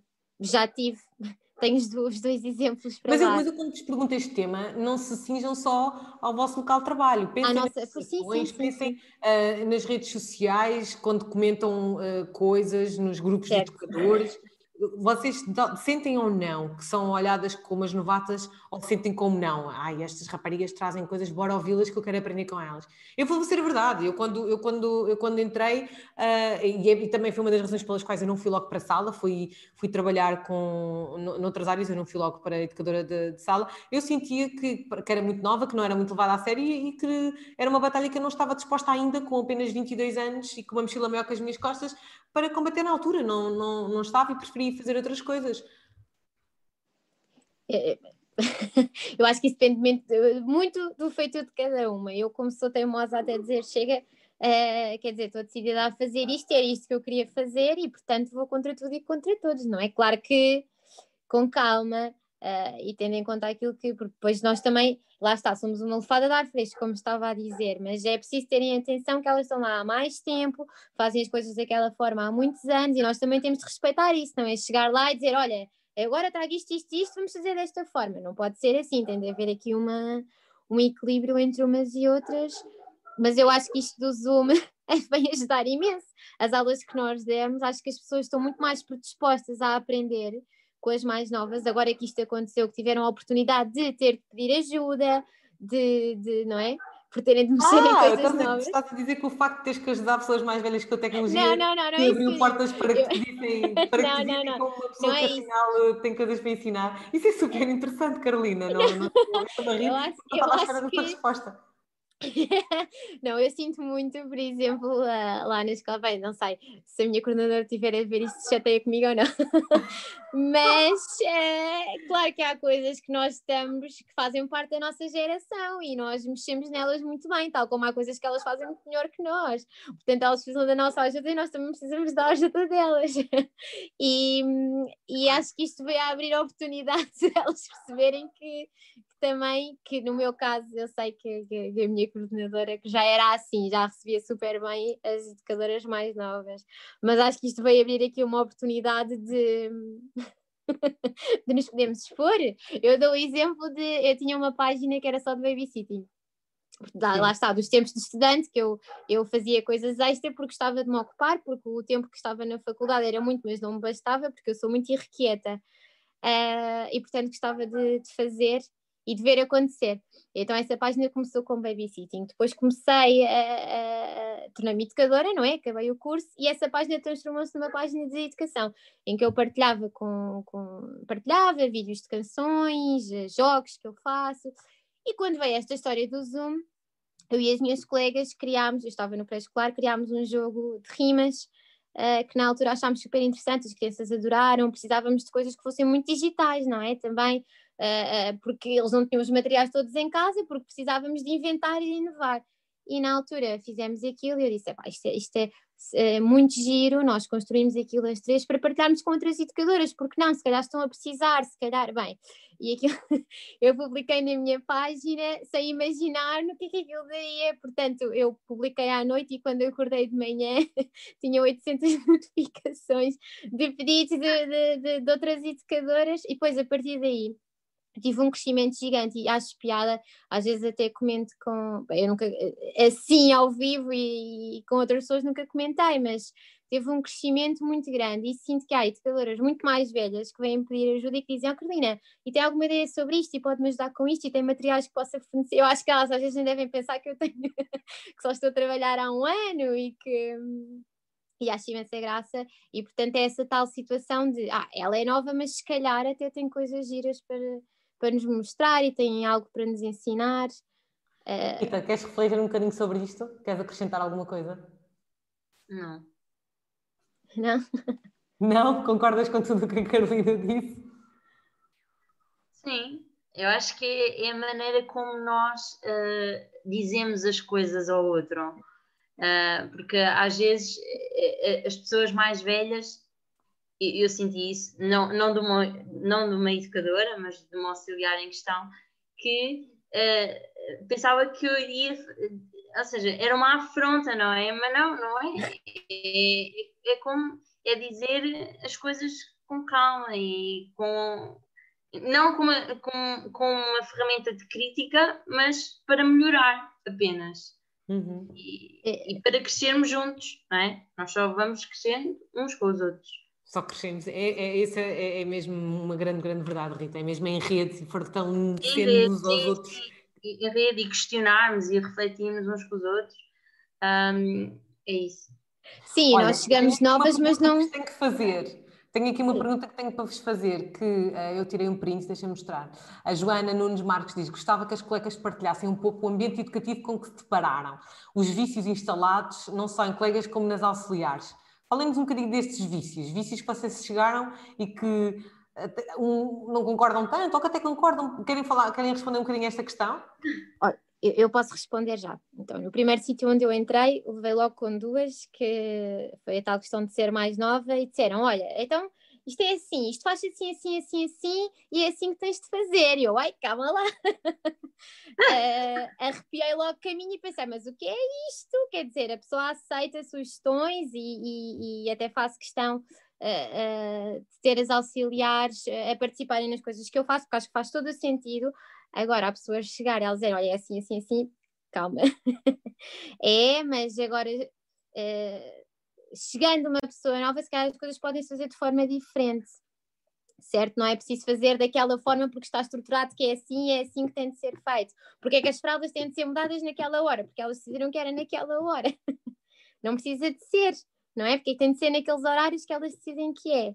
Uh, portanto, agora tenho imensa sorte porque também estou muito bem, mas lá okay. está. Um dos vícios que estás a falar é, é um, a questão da, dos horários, não é? As coisas que sempre se fizeram assim é para continuar a ser feitas e, assim. E nem é preciso ser dos horários. Eu dou-lhe um exemplo que tive agora uh, há pouco tempo.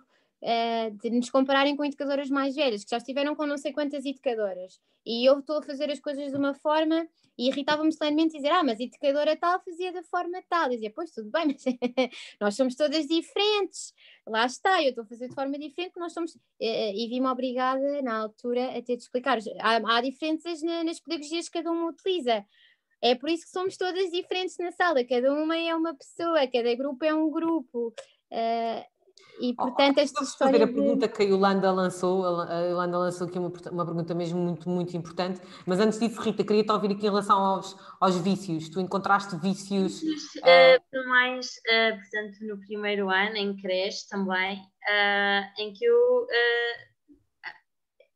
elas, uma das auxiliares questionava-me Uh, Rita, mas porquê que eles têm que mexer? Uh, havia lá uma coisa interessante que era porquê que, você, porquê que tu os deixas mexer na caixa das toalhitas? Se eles sabem que não é para mexer na caixa das toalhitas. Nós, eles acordavam da cesta, dos colchões, não é? E, e é engraçado que eu depois fiz uma atividade de encaixe, de abrir e fechar, e era esse o interesse deles e passado um, mais para a frente, não é? Essa auxiliar veio a perceber porque é eu estava a fazer, a dizer que era para eles explorarem, é uma coisa que é deles. E depois também com outra atividade que eu fiz nesse sentido, e, e foi bom. Lá está, eh, e não, ele, mais tarde ou mais cedo, é, as nossas auxiliares, que são o nosso braço direito, uh, e, e complementam-nos sempre, se, nós, se soubermos levá-las, uh, ela vai, vai perceber porque é que eu dizia, deixa-os deixa mexer, eles estão a explorar e, e, e, e, se nós lhes dissermos calmamente que isto é para limpar o rabo deles, limpa-se aqui, limpa-se o corpo, nanana, eles estão a fazer uma aprendizagem na sala deles, não é? É muito mais do que, mas, do que ter Vocês estão a focar nas auxiliares, mas, mas e, em, em educadores, em, na instituição em si, vícios que vocês tenham encontrado? Há algum que queiram acrescentar?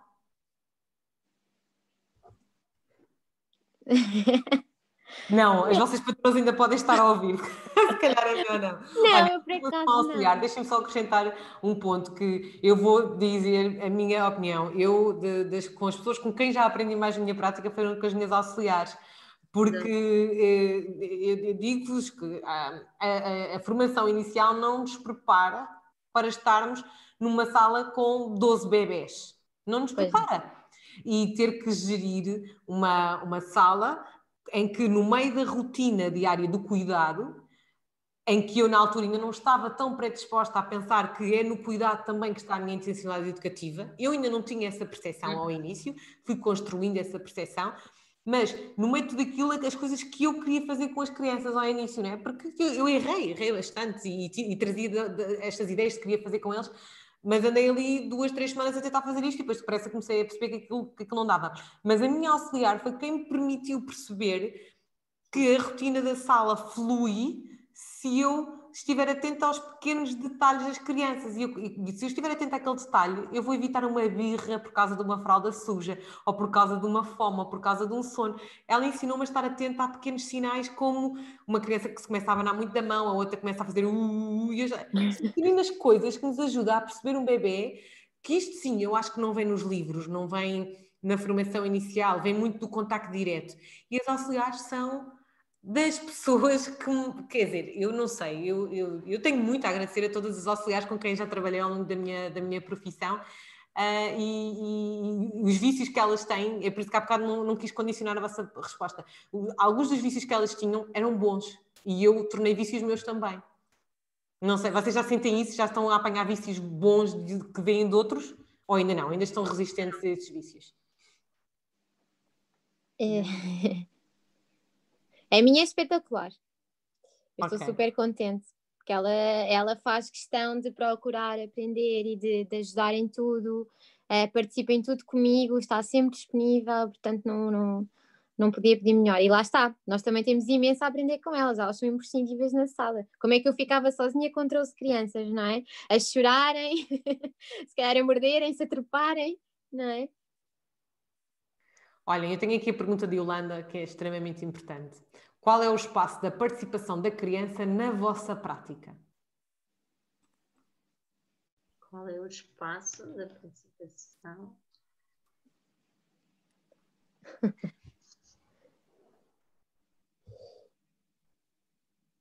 eu, eu nem sei bem, quer dizer, eu tenho de pensar bem na pergunta não percebo bem qual é que é o ali Então, eu, a Yolanda que me corrigisse se eu não estiver a perceber bem, mas de que forma é que vocês deixam que a vontade da criança, e vocês estão com bebés pequenos, como é que aquilo que ela quer fazer, a própria participação dela, eh, está dentro da vossa prática? Como é que vocês gerem a vossa prática desse modo? Qual é o espaço da criança na vossa prática?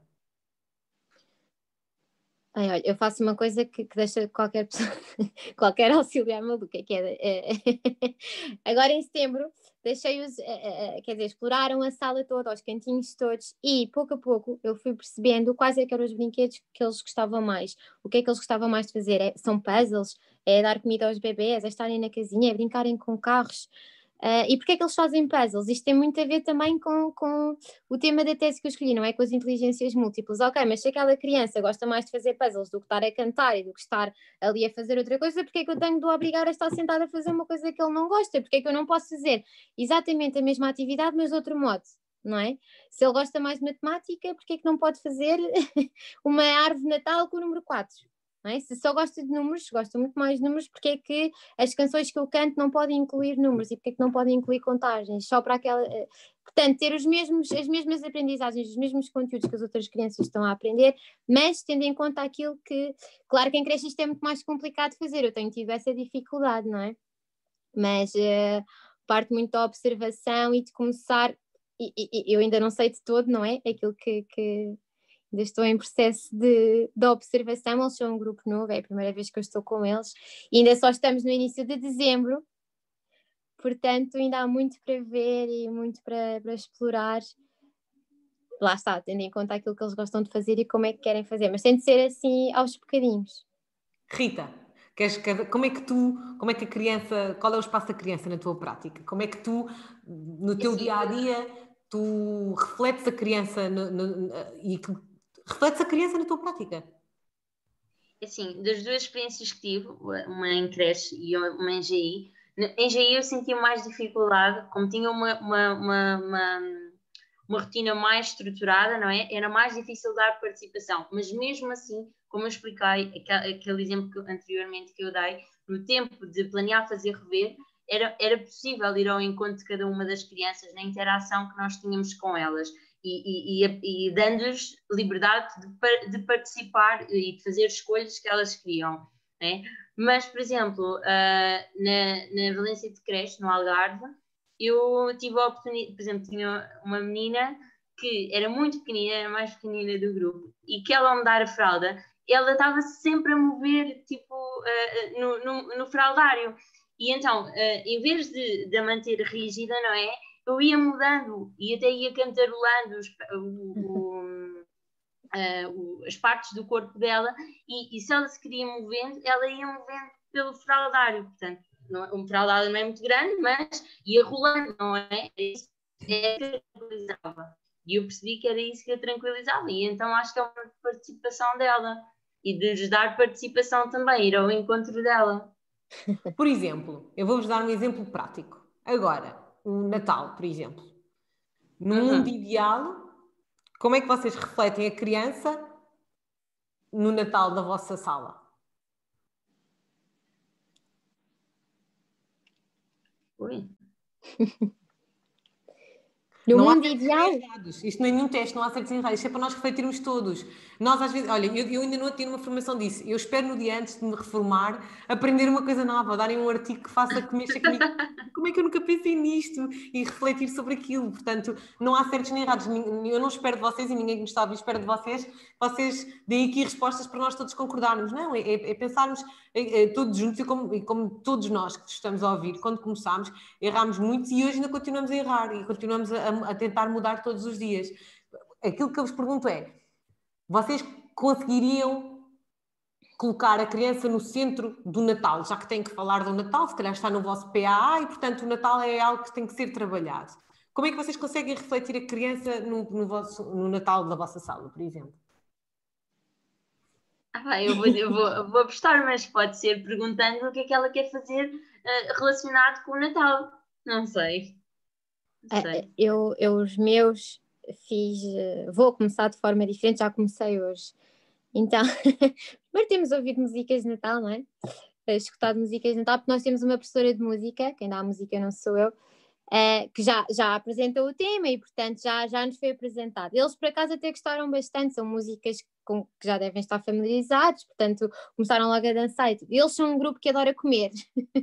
portanto, o Natal, eles vêm bolachas e ficam completamente doidos. Portanto, o que é que eu pensei? Em vez de estarem a, a pintar bolas de Natal, a fazerem essas coisas todas, olha, porque não fazer uns biscoitinhos de Natal e eles estarem a participar e fazerem pinturas aromáticas é? com chocolate, com... tendo em conta aquilo que eles gostam de fazer. Uh... Agora pergunta, o que eles gostam de fazer e eles gostam de fazer o que querem fazer ou aquilo que percebem que será gostado pelo adulto? Isto é outra reflexão. Aqui muito Não. Uh, uh... Pois, é uma boa questão. um, olha, um, são bebês, é a primeira vez que estão a contactar com o Natal, pergunta-nos a Cia Almeida. A Cátia Costa diz que iniciou a sua prática como auxiliar e só anos mais tarde se tornou educadora. Aprendeu muito como auxiliar e levou muita aprendizagem para a prática enquanto educadora. O que mais sentiu no início foi o peso da responsabilidade de ter um grupo que dependia de mim para funcionar como tal. Aquele tal peso que eu vos dizia há pouco quando estávamos a falar da, da, da, da passagem da formação inicial para para, para, o para o iniciar da nossa prática, né? de ser titular de sala, de repente, no, de repente no dia 2 de setembro sou titular de uma sala, eu nunca tinha sido, e aquela, aquela responsabilidade inicial. Um, Aqui a Raquel Maricata há bocado falava um bocadinho sobre o tempo da criança versus o tempo do adulto. Eu não sei quanto a vocês, mas eu quando saí da, da, da universidade, já disse, eu não comecei logo a trabalhar como, como educadora, fui, fui dar aulas, e, mas depois quando comecei a trabalhar como educadora, eu sentia muita necessidade de fazer coisas que eu tinha pensado serem fantásticas, não é? Uh, e que tinha aprendido nos livros e bem, uma série de coisas. E depois depressa percebi que aquilo que eu queria estava muito longe daquilo que o meu grupo precisava e que me mostrava querer, querer. E aquilo que eu vos perguntei é, como é que vocês gerem esta, agora que estão no início, como é que vocês gerem esta vossa adrenalina de estar a começar e de querer pôr tudo em prática e eh, atividades e coisas que vêm, se calhar nas redes sociais dos colegas sempre a colocar agora fotografias do Natal e fizeram isto e fizeram aquilo e é tudo fantástico. Como é que vocês gerem o isto de se calhar até quererem fazer e não ficar para trás? Ou não? E fazer só o que o vosso grupo vos pede para fazer? Das mais variadas formas que eles conseguem pedir ou manifestar um interesse. Pode ser tu primeiro.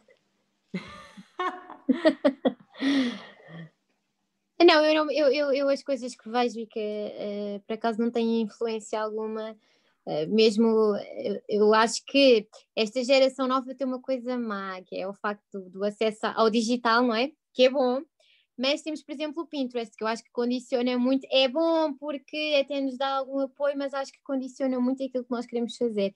E eu acho que isso também se reflete um pouco nessas partilhas, nessas páginas, do que as pessoas estão a fazer agora do, do Natal, que estava a dizer. A mim não me influencia nada, portanto, eu não, me, eu não sinto que estou mais atrasada porque as pessoas já estão a começar a fazer e está tão bonito e se calhar para tirarem a fotografia foi, não é? Não se sabe como é que aquilo foi feito e porque é que ficou tão perfeitinho e se a criança gostou, se não gostou.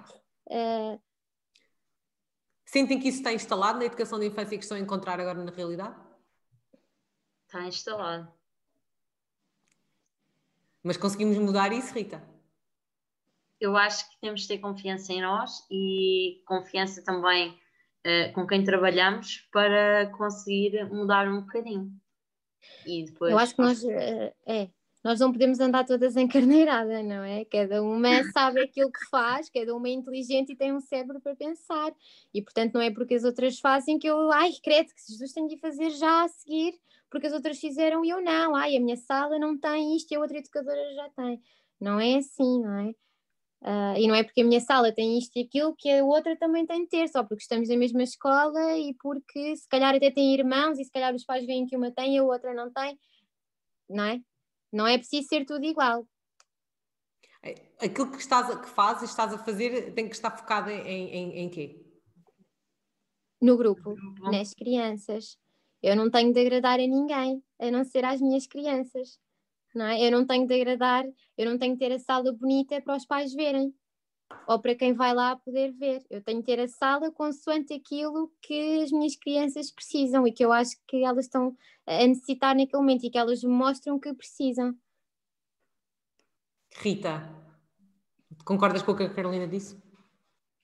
Eu concordo, mas é, é tal coisa, um, tem a ver com com quem é superior a nós, que muitas vezes, se calhar, nos faz acelerar o passo de que temos que fazer, mostrar trabalho para os pais, e depende muito da escola em que nós estamos.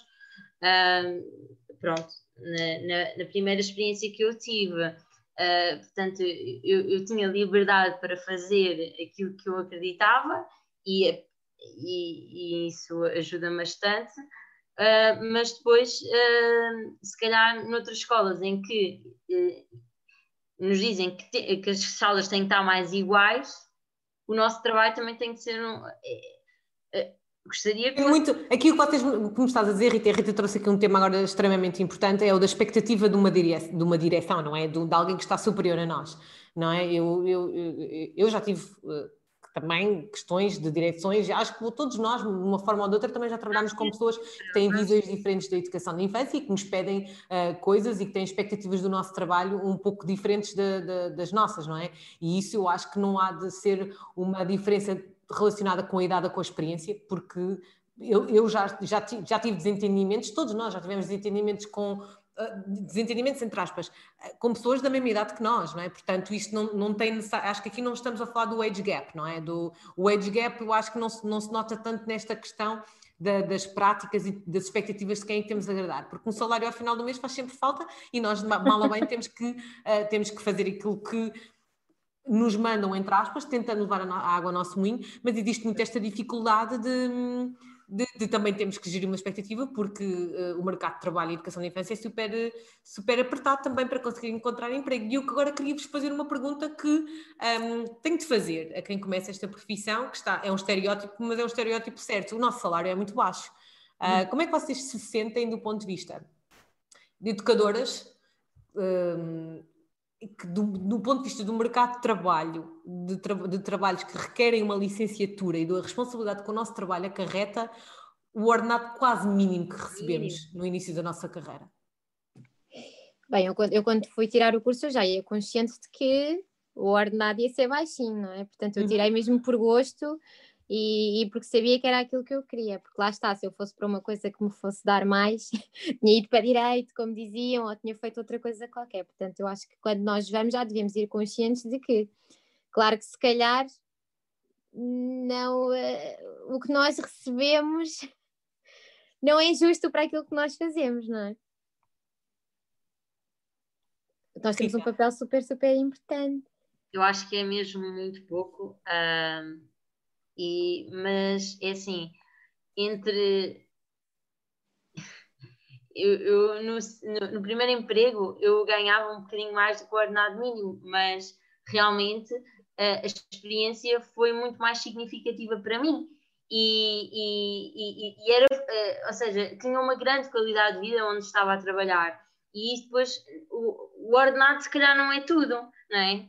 Uh, ainda que nós tenhamos que um, seja, ponderar isso, mas. É... Sabes que estás-me a trazer um, um, aspecto muito importante. Sabes que uma das coisas que, que, que aprendi numa das, de, das, formações que estive a fazer na área de, de, recursos humanos, que agora não interessa nada, mas é dos millennials, não é? E os millennials são pessoas neste momento que entram no mercado de trabalho e que não estão só à procura de, de dinheiro, estão à procura de oportunidades de progressão, de aprendizagem, mais dias de férias, mais horas de formação. E vocês revêem-se nisso, vocês precisam de outro tipo de coisas que vos motivem a estar felizes no vosso local de trabalho e não tanto no, no dinheiro? Nos salários baixos que são tão típicos da educação da infância. Se o é salário fosse um bocadinho melhor, as experiências de prazer e de lazer seriam outras, mas é assim, uh, eu chegar, portanto, eu acordar, levantar-me da cama com o ânimo e ir trabalhar e chegar ao meu local de emprego e entrar a 80% e sair a 80% e ir para casa, demorar 10 minutos e, e estar bem com as pessoas uh, que estão lá a trabalhar, para mim isso é a valorização, Rita, é sentir-te valorizada. É sentir-me valorizada. E, e, e, é pronto, eu. Valor, é, é, isso é mais importante para ti, claro que gostavas de receber mais, mas é, é, é mais sim. importante sentir-te realizada e ganhares um pouco mais. Estás a ganhar mais, mas não estou. Emprego, um, sentir-me feliz ali, é, acho que é. Claro que vai haver no nosso local de emprego sempre discussões ou pontos em que não estamos tão de acordo, mas uh, isso do salário é efetivamente. Eu, é engraçado que no, no, no Algarve, a colega que eu estava a substituir, ela disse uma vez: Rita, eu trabalhei durante anos numa instituição em que eu ganhava muito bem, mas eu fui, vi-me obrigada a sair para me sentir totalmente realizada em todas as outras áreas da minha vida. E pronto, e isso ficou-me para mim, por acaso. E, e, e, isso depois reflete-se muito na nossa forma de estar enquanto educador, não é? Porque o educador precisa muito de estar. Eu li há, há, há uns tempos um, um, artigo, não me lembro de quem foi, peço desculpa, mas de, do estar encantado, não é? Nós precisamos de estar encantados para também encantar, não é? E, e o estar encantado não, não pode estar só relacionado com com o salário que levamos ao final do dia para casa, mas também é importante, não é? Uh, e essa, essa parte também é importante é e, e efetivamente era uma das coisas que eu vos queria perguntar, porque uh, uh, os, os ordenados de quem começa a trabalhar, se quem já está a trabalhar há muito tempo não é muito bom, mas quem começa a trabalhar então agora é obsceno comparado à, à, responsabilidade que nós temos enquanto educadores. É. E penso que está aqui a que concorda, mas o dos auxiliares também ganham muito mal. Portanto, uh,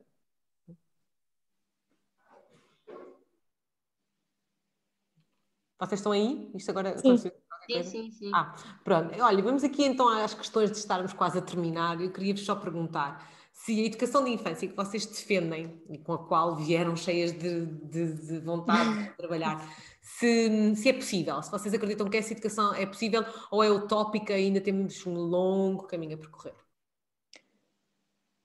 Eu acho que é possível uh, aquilo que eu defendo e estou rodeada de bons, uh, de um, bons exemplos, de boas práticas, de excelentes educadores uh, e que eu vejo e portanto um dia também quero fazer dessa maneira e sei que é possível fazer porque já vi. Carolina. Concordo plenamente. Eu acho que é, que é tudo possível, desde que as pessoas tentem e estejam capazes de, de fazer, não é? Uh, nós até podemos pensar e querer, mas é preciso fazer para, para ver os resultados. E, portanto, desde que as pessoas estejam disponíveis para, acho que, que qualquer coisa é, é possível. Antes de terminarmos, só ler-vos aqui um pouco, também as pessoas, têm, as pessoas têm estado a comentar, é muito bom, as pessoas têm estado a refletir sobre as coisas que vocês estão a dizer. Convido-vos depois, quando tiverem tempo, a vir ler os comentários. Estamos a uhum. falar um bocadinho sobre, agora estávamos aqui a falar um bocadinho sobre, sobre os salários, que é uma questão pertinente de falarmos um bocadinho agora, uh, de falar das salas todas iguais e de dizer às crianças para produzirem série, não é? Agora colas aqui, agora pintas acolá não é? Começaram, continuarmos a ver trabalhos muito bonitos, mas que as crianças infelizmente não estão tão envolvidas. Pronto, estávamos aqui todos a refletir um, um bocadinho sobre isso enquanto estávamos aqui a conversar uh, sobre, sobre os salários. Antes de, de terminarmos então, eu queria vos perguntar uh, se um, um conselho, se vocês pudessem dar um conselho a quem nos está a ouvir, que esteja a começar agora ou que esteja na faculdade quase a terminar a licenciatura, que conselho é que vocês davam?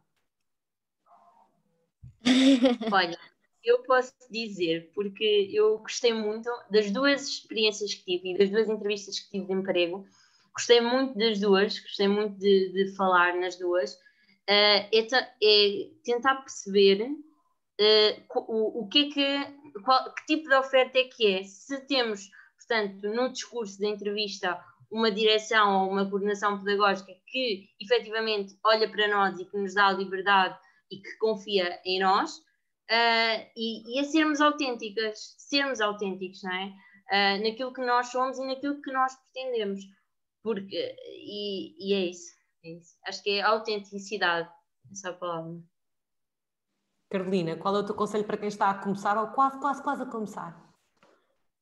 Bem, para quem está quase quase a começar é para não desistirem a meio, se começarem a ver que têm de estudar muito. Isto vale a pena, não é? Porque é, vale totalmente a pena e são cinco anos que, que, passam a correr e quando acabarem a melhor coisa que há é dizerem, uau, wow, acabou e agora é que é o momento, é o meu momento.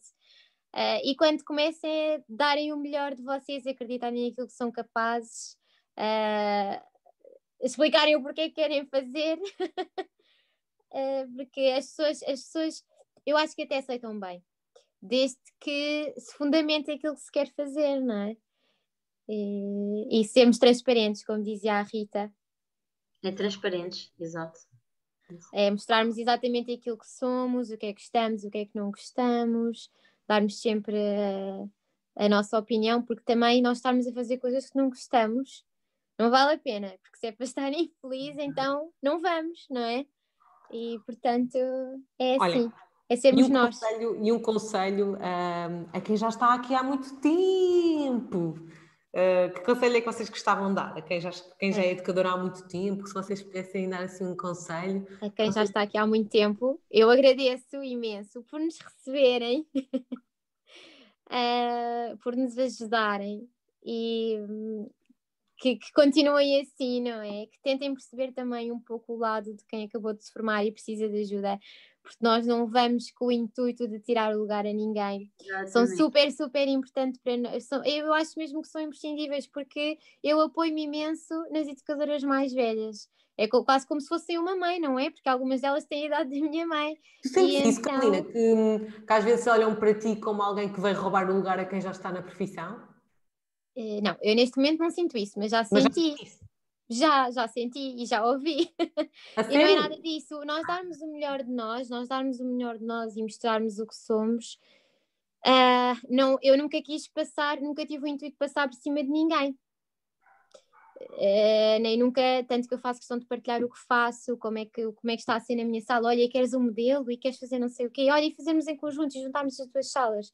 Pronto, eu não, nunca pretendi passar por cima de ninguém. Claro que há pessoas que têm essa opinião e que acham que chegam as mais novas e que querem fazer isto e aquilo e que de repente lhes vão tirar o prestígio de coisas que se calhar antes a direção achava que elas faziam bem e agora vêm umas novas e deslumbram-se. Não é nada disso que acontece.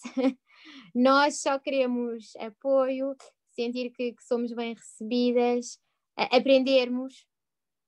Uh, e sentir, eu acho que sentirmos abraçadas e sentirmos que temos ali o apoio uh, de uma pessoa mais velha que sabe mais e que nós temos a vontade para dizer: olha, eu acho que fiz mal, pode-me ajudar, pode-me ensinar, como é que fazia, antes como é que se fazia, o que é que eu posso fazer, porque nós às vezes temos estas ideias novas, não é?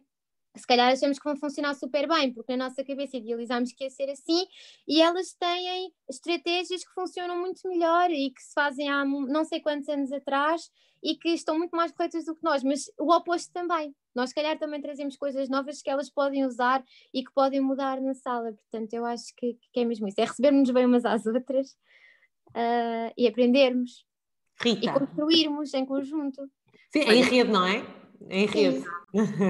Gostei muito de ouvir a Carolina agora, porque efetivamente eu ia dizer agradecer, é agradecer e estarmos em companhia e aprendemos todos com as partilhas diárias e nas páginas que vão surgindo do Facebook e dos grupos de partilha, que é muito importante, porque nos dá, dá-nos mais força e mais alento para seguirmos que, que, que é possível fazer diferente, não é? Do, dessas coisas dos trabalhos todos iguais e só vivemos para as festividades e esquecermos a observação e, e, o que é que o grupo nos está a pedir e se calhar ver da intencionalidade, ou seja, que na, na, próprio, no próprio decorrer da brincadeira ou no próprio decorrer da rotina há uma intencionalidade, portanto, aquilo que os OCEP nos dizem. E, e vocês, há muitos educadores que já têm anos de experiência e já o fazem, portanto, uh, há outros que não os fazem e se quiserem mudar, sejam bem-vindos. Se não quiserem, pronto, ficam aí no lugar deles, não podemos forçar nada. Sim, gostei, Rita, gostei. Olha, eu, eu, eu, há, uma, vocês, há uma pergunta que eu vos queria fazer que agora surgiu de, de, de pensar. quando ouço colegas aqui que vêm a este podcast falar de experiências de há 30 anos e falavam muito dos recursos que tinham que comprar ou que tinham que, que, pedir ao namorado como, como prenda, aquelas coisas das micas de vocês sentem que a vossa vida hoje é muito mais facilitada porque temos tudo. Nós temos o telemóvel onde podemos ir encontrar o Sim. significado de alguma coisa muito rapidamente, temos o, o Pinterest, temos, sei lá, temos tudo à nossa, à nossa mão, temos livros, temos tudo que há 30 anos não havia, temos salas montadas, temos tudo. Vocês sentem que isso é bom ou eu acho que não. Menos seria mais. Eu acho que é e que não é. Eu acho que é demasiado. Nós temos acesso a demasiadas coisas e isso não é bom, porque isso não nos permite pensar. Eu sentia muito isso no curso. É qualquer fazer uma pergunta, ai, tenho aqui o Google, deixa lá ver. Eh, ai, tem eh, um presente de Natal, ai, então deixa lá, vou ver. É mau termos acesso a tudo porque não nos permite pensar. E eu acho que antes é, é, é nisso que as educadoras mais velhas têm. Uma das coisas nas quais tem imenso valor é que ainda são do antigamente, ainda pensam por elas próprias e não procuram noutros locais. Uh, e fazem por elas mesmas e daquilo que sabem e porque. E tu estás a dizer que isso é bom, é isso que estás a, a, tentar dizer? Nisso eu acho que é ótimo, eu acho que é ótimo. Por exemplo, vou-lhe dar um exemplo muito simples, vou-te dar um exemplo muito simples. Obrigada. As canções, as canções que eu sei, uh, Ai, ninguém me ensinou ninguém me ensinou na faculdade. As canções que eu sei aprendi com a minha mãe, porque também é educadora de infância, agora não está a exercer, mas aprendi. Algumas era a minha avó que me cantava, mas quer dizer, são coisas de antigamente. São músicas, eu acho muito mais piada, muito mais graça, acho que tem muito mais a acrescentar. Uh, o, o que existia, lá está, eu sou nova, mas eu vou. Cultural, sim. É, é intemporal, então eu vou às coisas que antes que se perderam no tempo que se calhar as educadoras antigas ainda cantam, ainda fazem, um, e que as novas já não vão, uh, portanto, quem se forma agora já não procura, procura, coisas novas. Já, eu sinto que elas já não procuram tanto. Há uma ruptura uh, em relação ao, ao tradicional, ao património cultural. Achas isso? Sentes isso? Acho que sim, acho que sim, acho que sim. E também, se calhar, é por isso que elas sentem tanta diferença às mais gerações mais novas, porque há ali um, Achas que é aí que está o, o, gap? Achas... E é por isso, e é por isso que nós precisamos de falar umas com as outras e de comunicarmos e de construirmos em conjunto, porque uma tem a acrescentar à outra. E, e há coisas de. Sem dúvida, sim. Não é? Porque elas têm, têm muita coisa que nos falta a nós. Ah, sim, sem dúvida. Rita, tu concordas ou tens alguma coisa a acrescentar em relação ao que a Carolina Não, disse? concordo. Um, concordo. Elas têm, têm sempre qualquer coisa para partilhar connosco. Nós temos sempre um lado positivo, não é? E, Uhum. e, e então acho que é, é por aí que se tem que complementar, não é? O elas somos nós daqui a uns anos. Sim, somos Não é? nós daqui a uns anos. E, e é isso que é isso. E elas já foram nós há muitos anos. E sentiram se calhar as mesmas dificuldades, não é? Na altura, quando entraram. Ah, sim, eu se calhar agora. Há um nós uns anos. aqui tão. É, é- é tão giro isto, olha, obrigada por este momento. E, e acho que, olha, eu cumpri o meu objetivo que é sair daqui mais inquieta e provavelmente ficar agora até às 500 deitada na cama às voltas a pensar no que vocês disseram. Portanto, obrigada por este momento. Um, eu saio sempre mesmo muito mais rica destes momentos e acredito que quem está connosco também. Uh, hoje também foi muito interessante que conseguiram continuar por escrito a refletir uns com os outros enquanto nós estávamos aqui a conversar. Eu não consegui acompanhar tudo porque já estavam mesmo a dizer muitas coisas e vocês já estavam a falar de outras coisas. Um, mas olhem, foi, foi muito bom, portanto, parabéns. As pessoas também estão a comentar e a dizer parabéns, portanto, uh, brilharam. Muito obrigada com as vossas reflexões. E sabem que há uma coisa que eu tiro daqui muito importante também deste podcast, para além de tudo o que vocês disseram, que agora vou ficar a matutar, como eu costumo dizer, é que houve perguntas que eu vos fiz que vocês não tinham uma resposta logo pronta. E isso é ótimo, sabem? Porque quando nós temos logo as respostas todas prontas, eh, às vezes quer dizer que ou não lhes dedicámos tempo suficiente a pensar, ou então já, já temos aquela pretensão de se calhar saber tudo, não é? E se calhar ficar calado e não saber responder é uma virtude. E olha, aprendi isso com hoje aqui com vocês, já é a minha primeira aprendizagem. Portanto, muito obrigada. Uh, não sei se vocês querem acrescentar alguma coisa antes de, de, de me despedir. De, de... Não, eu quero agradecer imenso o convite. Eu quero agradecer imenso o convite, porque eu sinto que é uma oportunidade que, que nos foi dada a ambas, não é? Não sei se a Rita se Sim, sente sim. assim, mas eu acho que ouvirem-nos e nós termos a oportunidade de falar era super importante. Ah, e nós termos a oportunidade de, ah, p- para mim, eu saio daqui super, super feliz. Ainda bem, ainda bem, Carolina. Rita, queres acrescentar alguma coisa? Também quero agradecer porque para mim é, é um é, falar aqui é eu, eu este, há, um- há uns meses tive o sonho, não é? E nós somos feitos de sonhos, não é? De um dia gostar eh, ser entrevistada pelo pelo Daniel, pelo Daniel Oliveira. Então hoje Epá, eu não sou a Daniela Oliveira. pelo Chadar e pela Vanessa. E gostei bastante. Olha, mas se quiseres eu pergunto, o que é que dizem os teus olhos? Ah, mas adorei, adorei. Obrigada. Olha, obrigada. Ah, O meu grande objetivo com, com isto ahm, é, é mesmo que consigamos construir uma rede, de estarmos em rede, aprendermos uns com os outros, sem certos e errados, com perspectivas muito diferentes, ah, porque há perspectivas diferentes e umas mais adequadas a umas realidades, outras a outras, mas pronto, às vezes acabamos aqui por nos ir repetindo em alguns pontos, mas se calhar porque continua a ser muito necessária esta reflexão. E para mim foi super importante hoje e agradeço muito à pessoa que me deu esta ideia de, eh, de, de- de trazer eh, malta mais nova para tentar perceber as vossas perspectivas, que também nos colocam a todos nós eh, aqui a pensar e, a matutar e daqui agora um bocadinho a pensar no que vocês no que vocês disseram. Portanto, muito obrigada por me terem disponibilizado esta noite, de quinta-feira. Amanhã é outra vez dia de trabalho. Um, quem nos está a ouvir também está a dizer parabéns e a agradecer. Um, e, e, e efetivamente vocês estão-se a colocar naquela posição em que vocês estão, vocês ficaram expostas e para alguns isso é muito bom, para outros é um bocadinho mais assustador. A Rita sonhou com isso, concretizou hoje aqui o sonho, não foi com. Há de lá chegar, Rita. Um dia há de lá chegar. Exatamente, acho que Olhem, e a mensagem, a grande mensagem é que todos nós temos alguma coisa a acrescentar uns aos outros e vocês não é, não é porque saíram agora da faculdade, eu acho que é agora porque saíram da faculdade é que têm mesmo também muito a acrescentar e isso é mesmo muito, muito valor. Portanto, obrigada. Obrigada a quem nos ouviu, a quem enriqueceu bastante esta, esta noite de reflexão. Eu digo sempre que isto é um podcast, eu digo sempre ao meu colega que me, ajuda a organizar: Vanessa, só pode ser uma hora por causa dos. Não dá, estamos aqui quase há, há duas horas, está bem? E neste ainda dava para ficar, portanto. um, Para a semana vamos falar sobre uh, se é possível uma educação sem temas. Vamos estar com o Rui Inácio e com a Mónica Rezende, de, de, a coordenadora pedagógica do Clube Mágico, e o Rui Inácio, educador de infância. Vamos falar sobre como é que é possível uma educação de infância sem temas, se é que é possível e como. É? Vamos, vamos falar da perspectiva do educador e também da coordenação. Um, e, e, pronto, quem nos quiser continuar a seguir, pode fazer um like na página do Saudar aqui no Facebook para não perder os próximos podcasts, ou no YouTube, que é onde depois colocamos também o vídeo no Spotify. E se fizerem um like, recebem sempre estes, estes vídeos e outras coisas interessantes que, que possam acrescentar à vossa reflexão. Um Muito obrigada. Boa noite.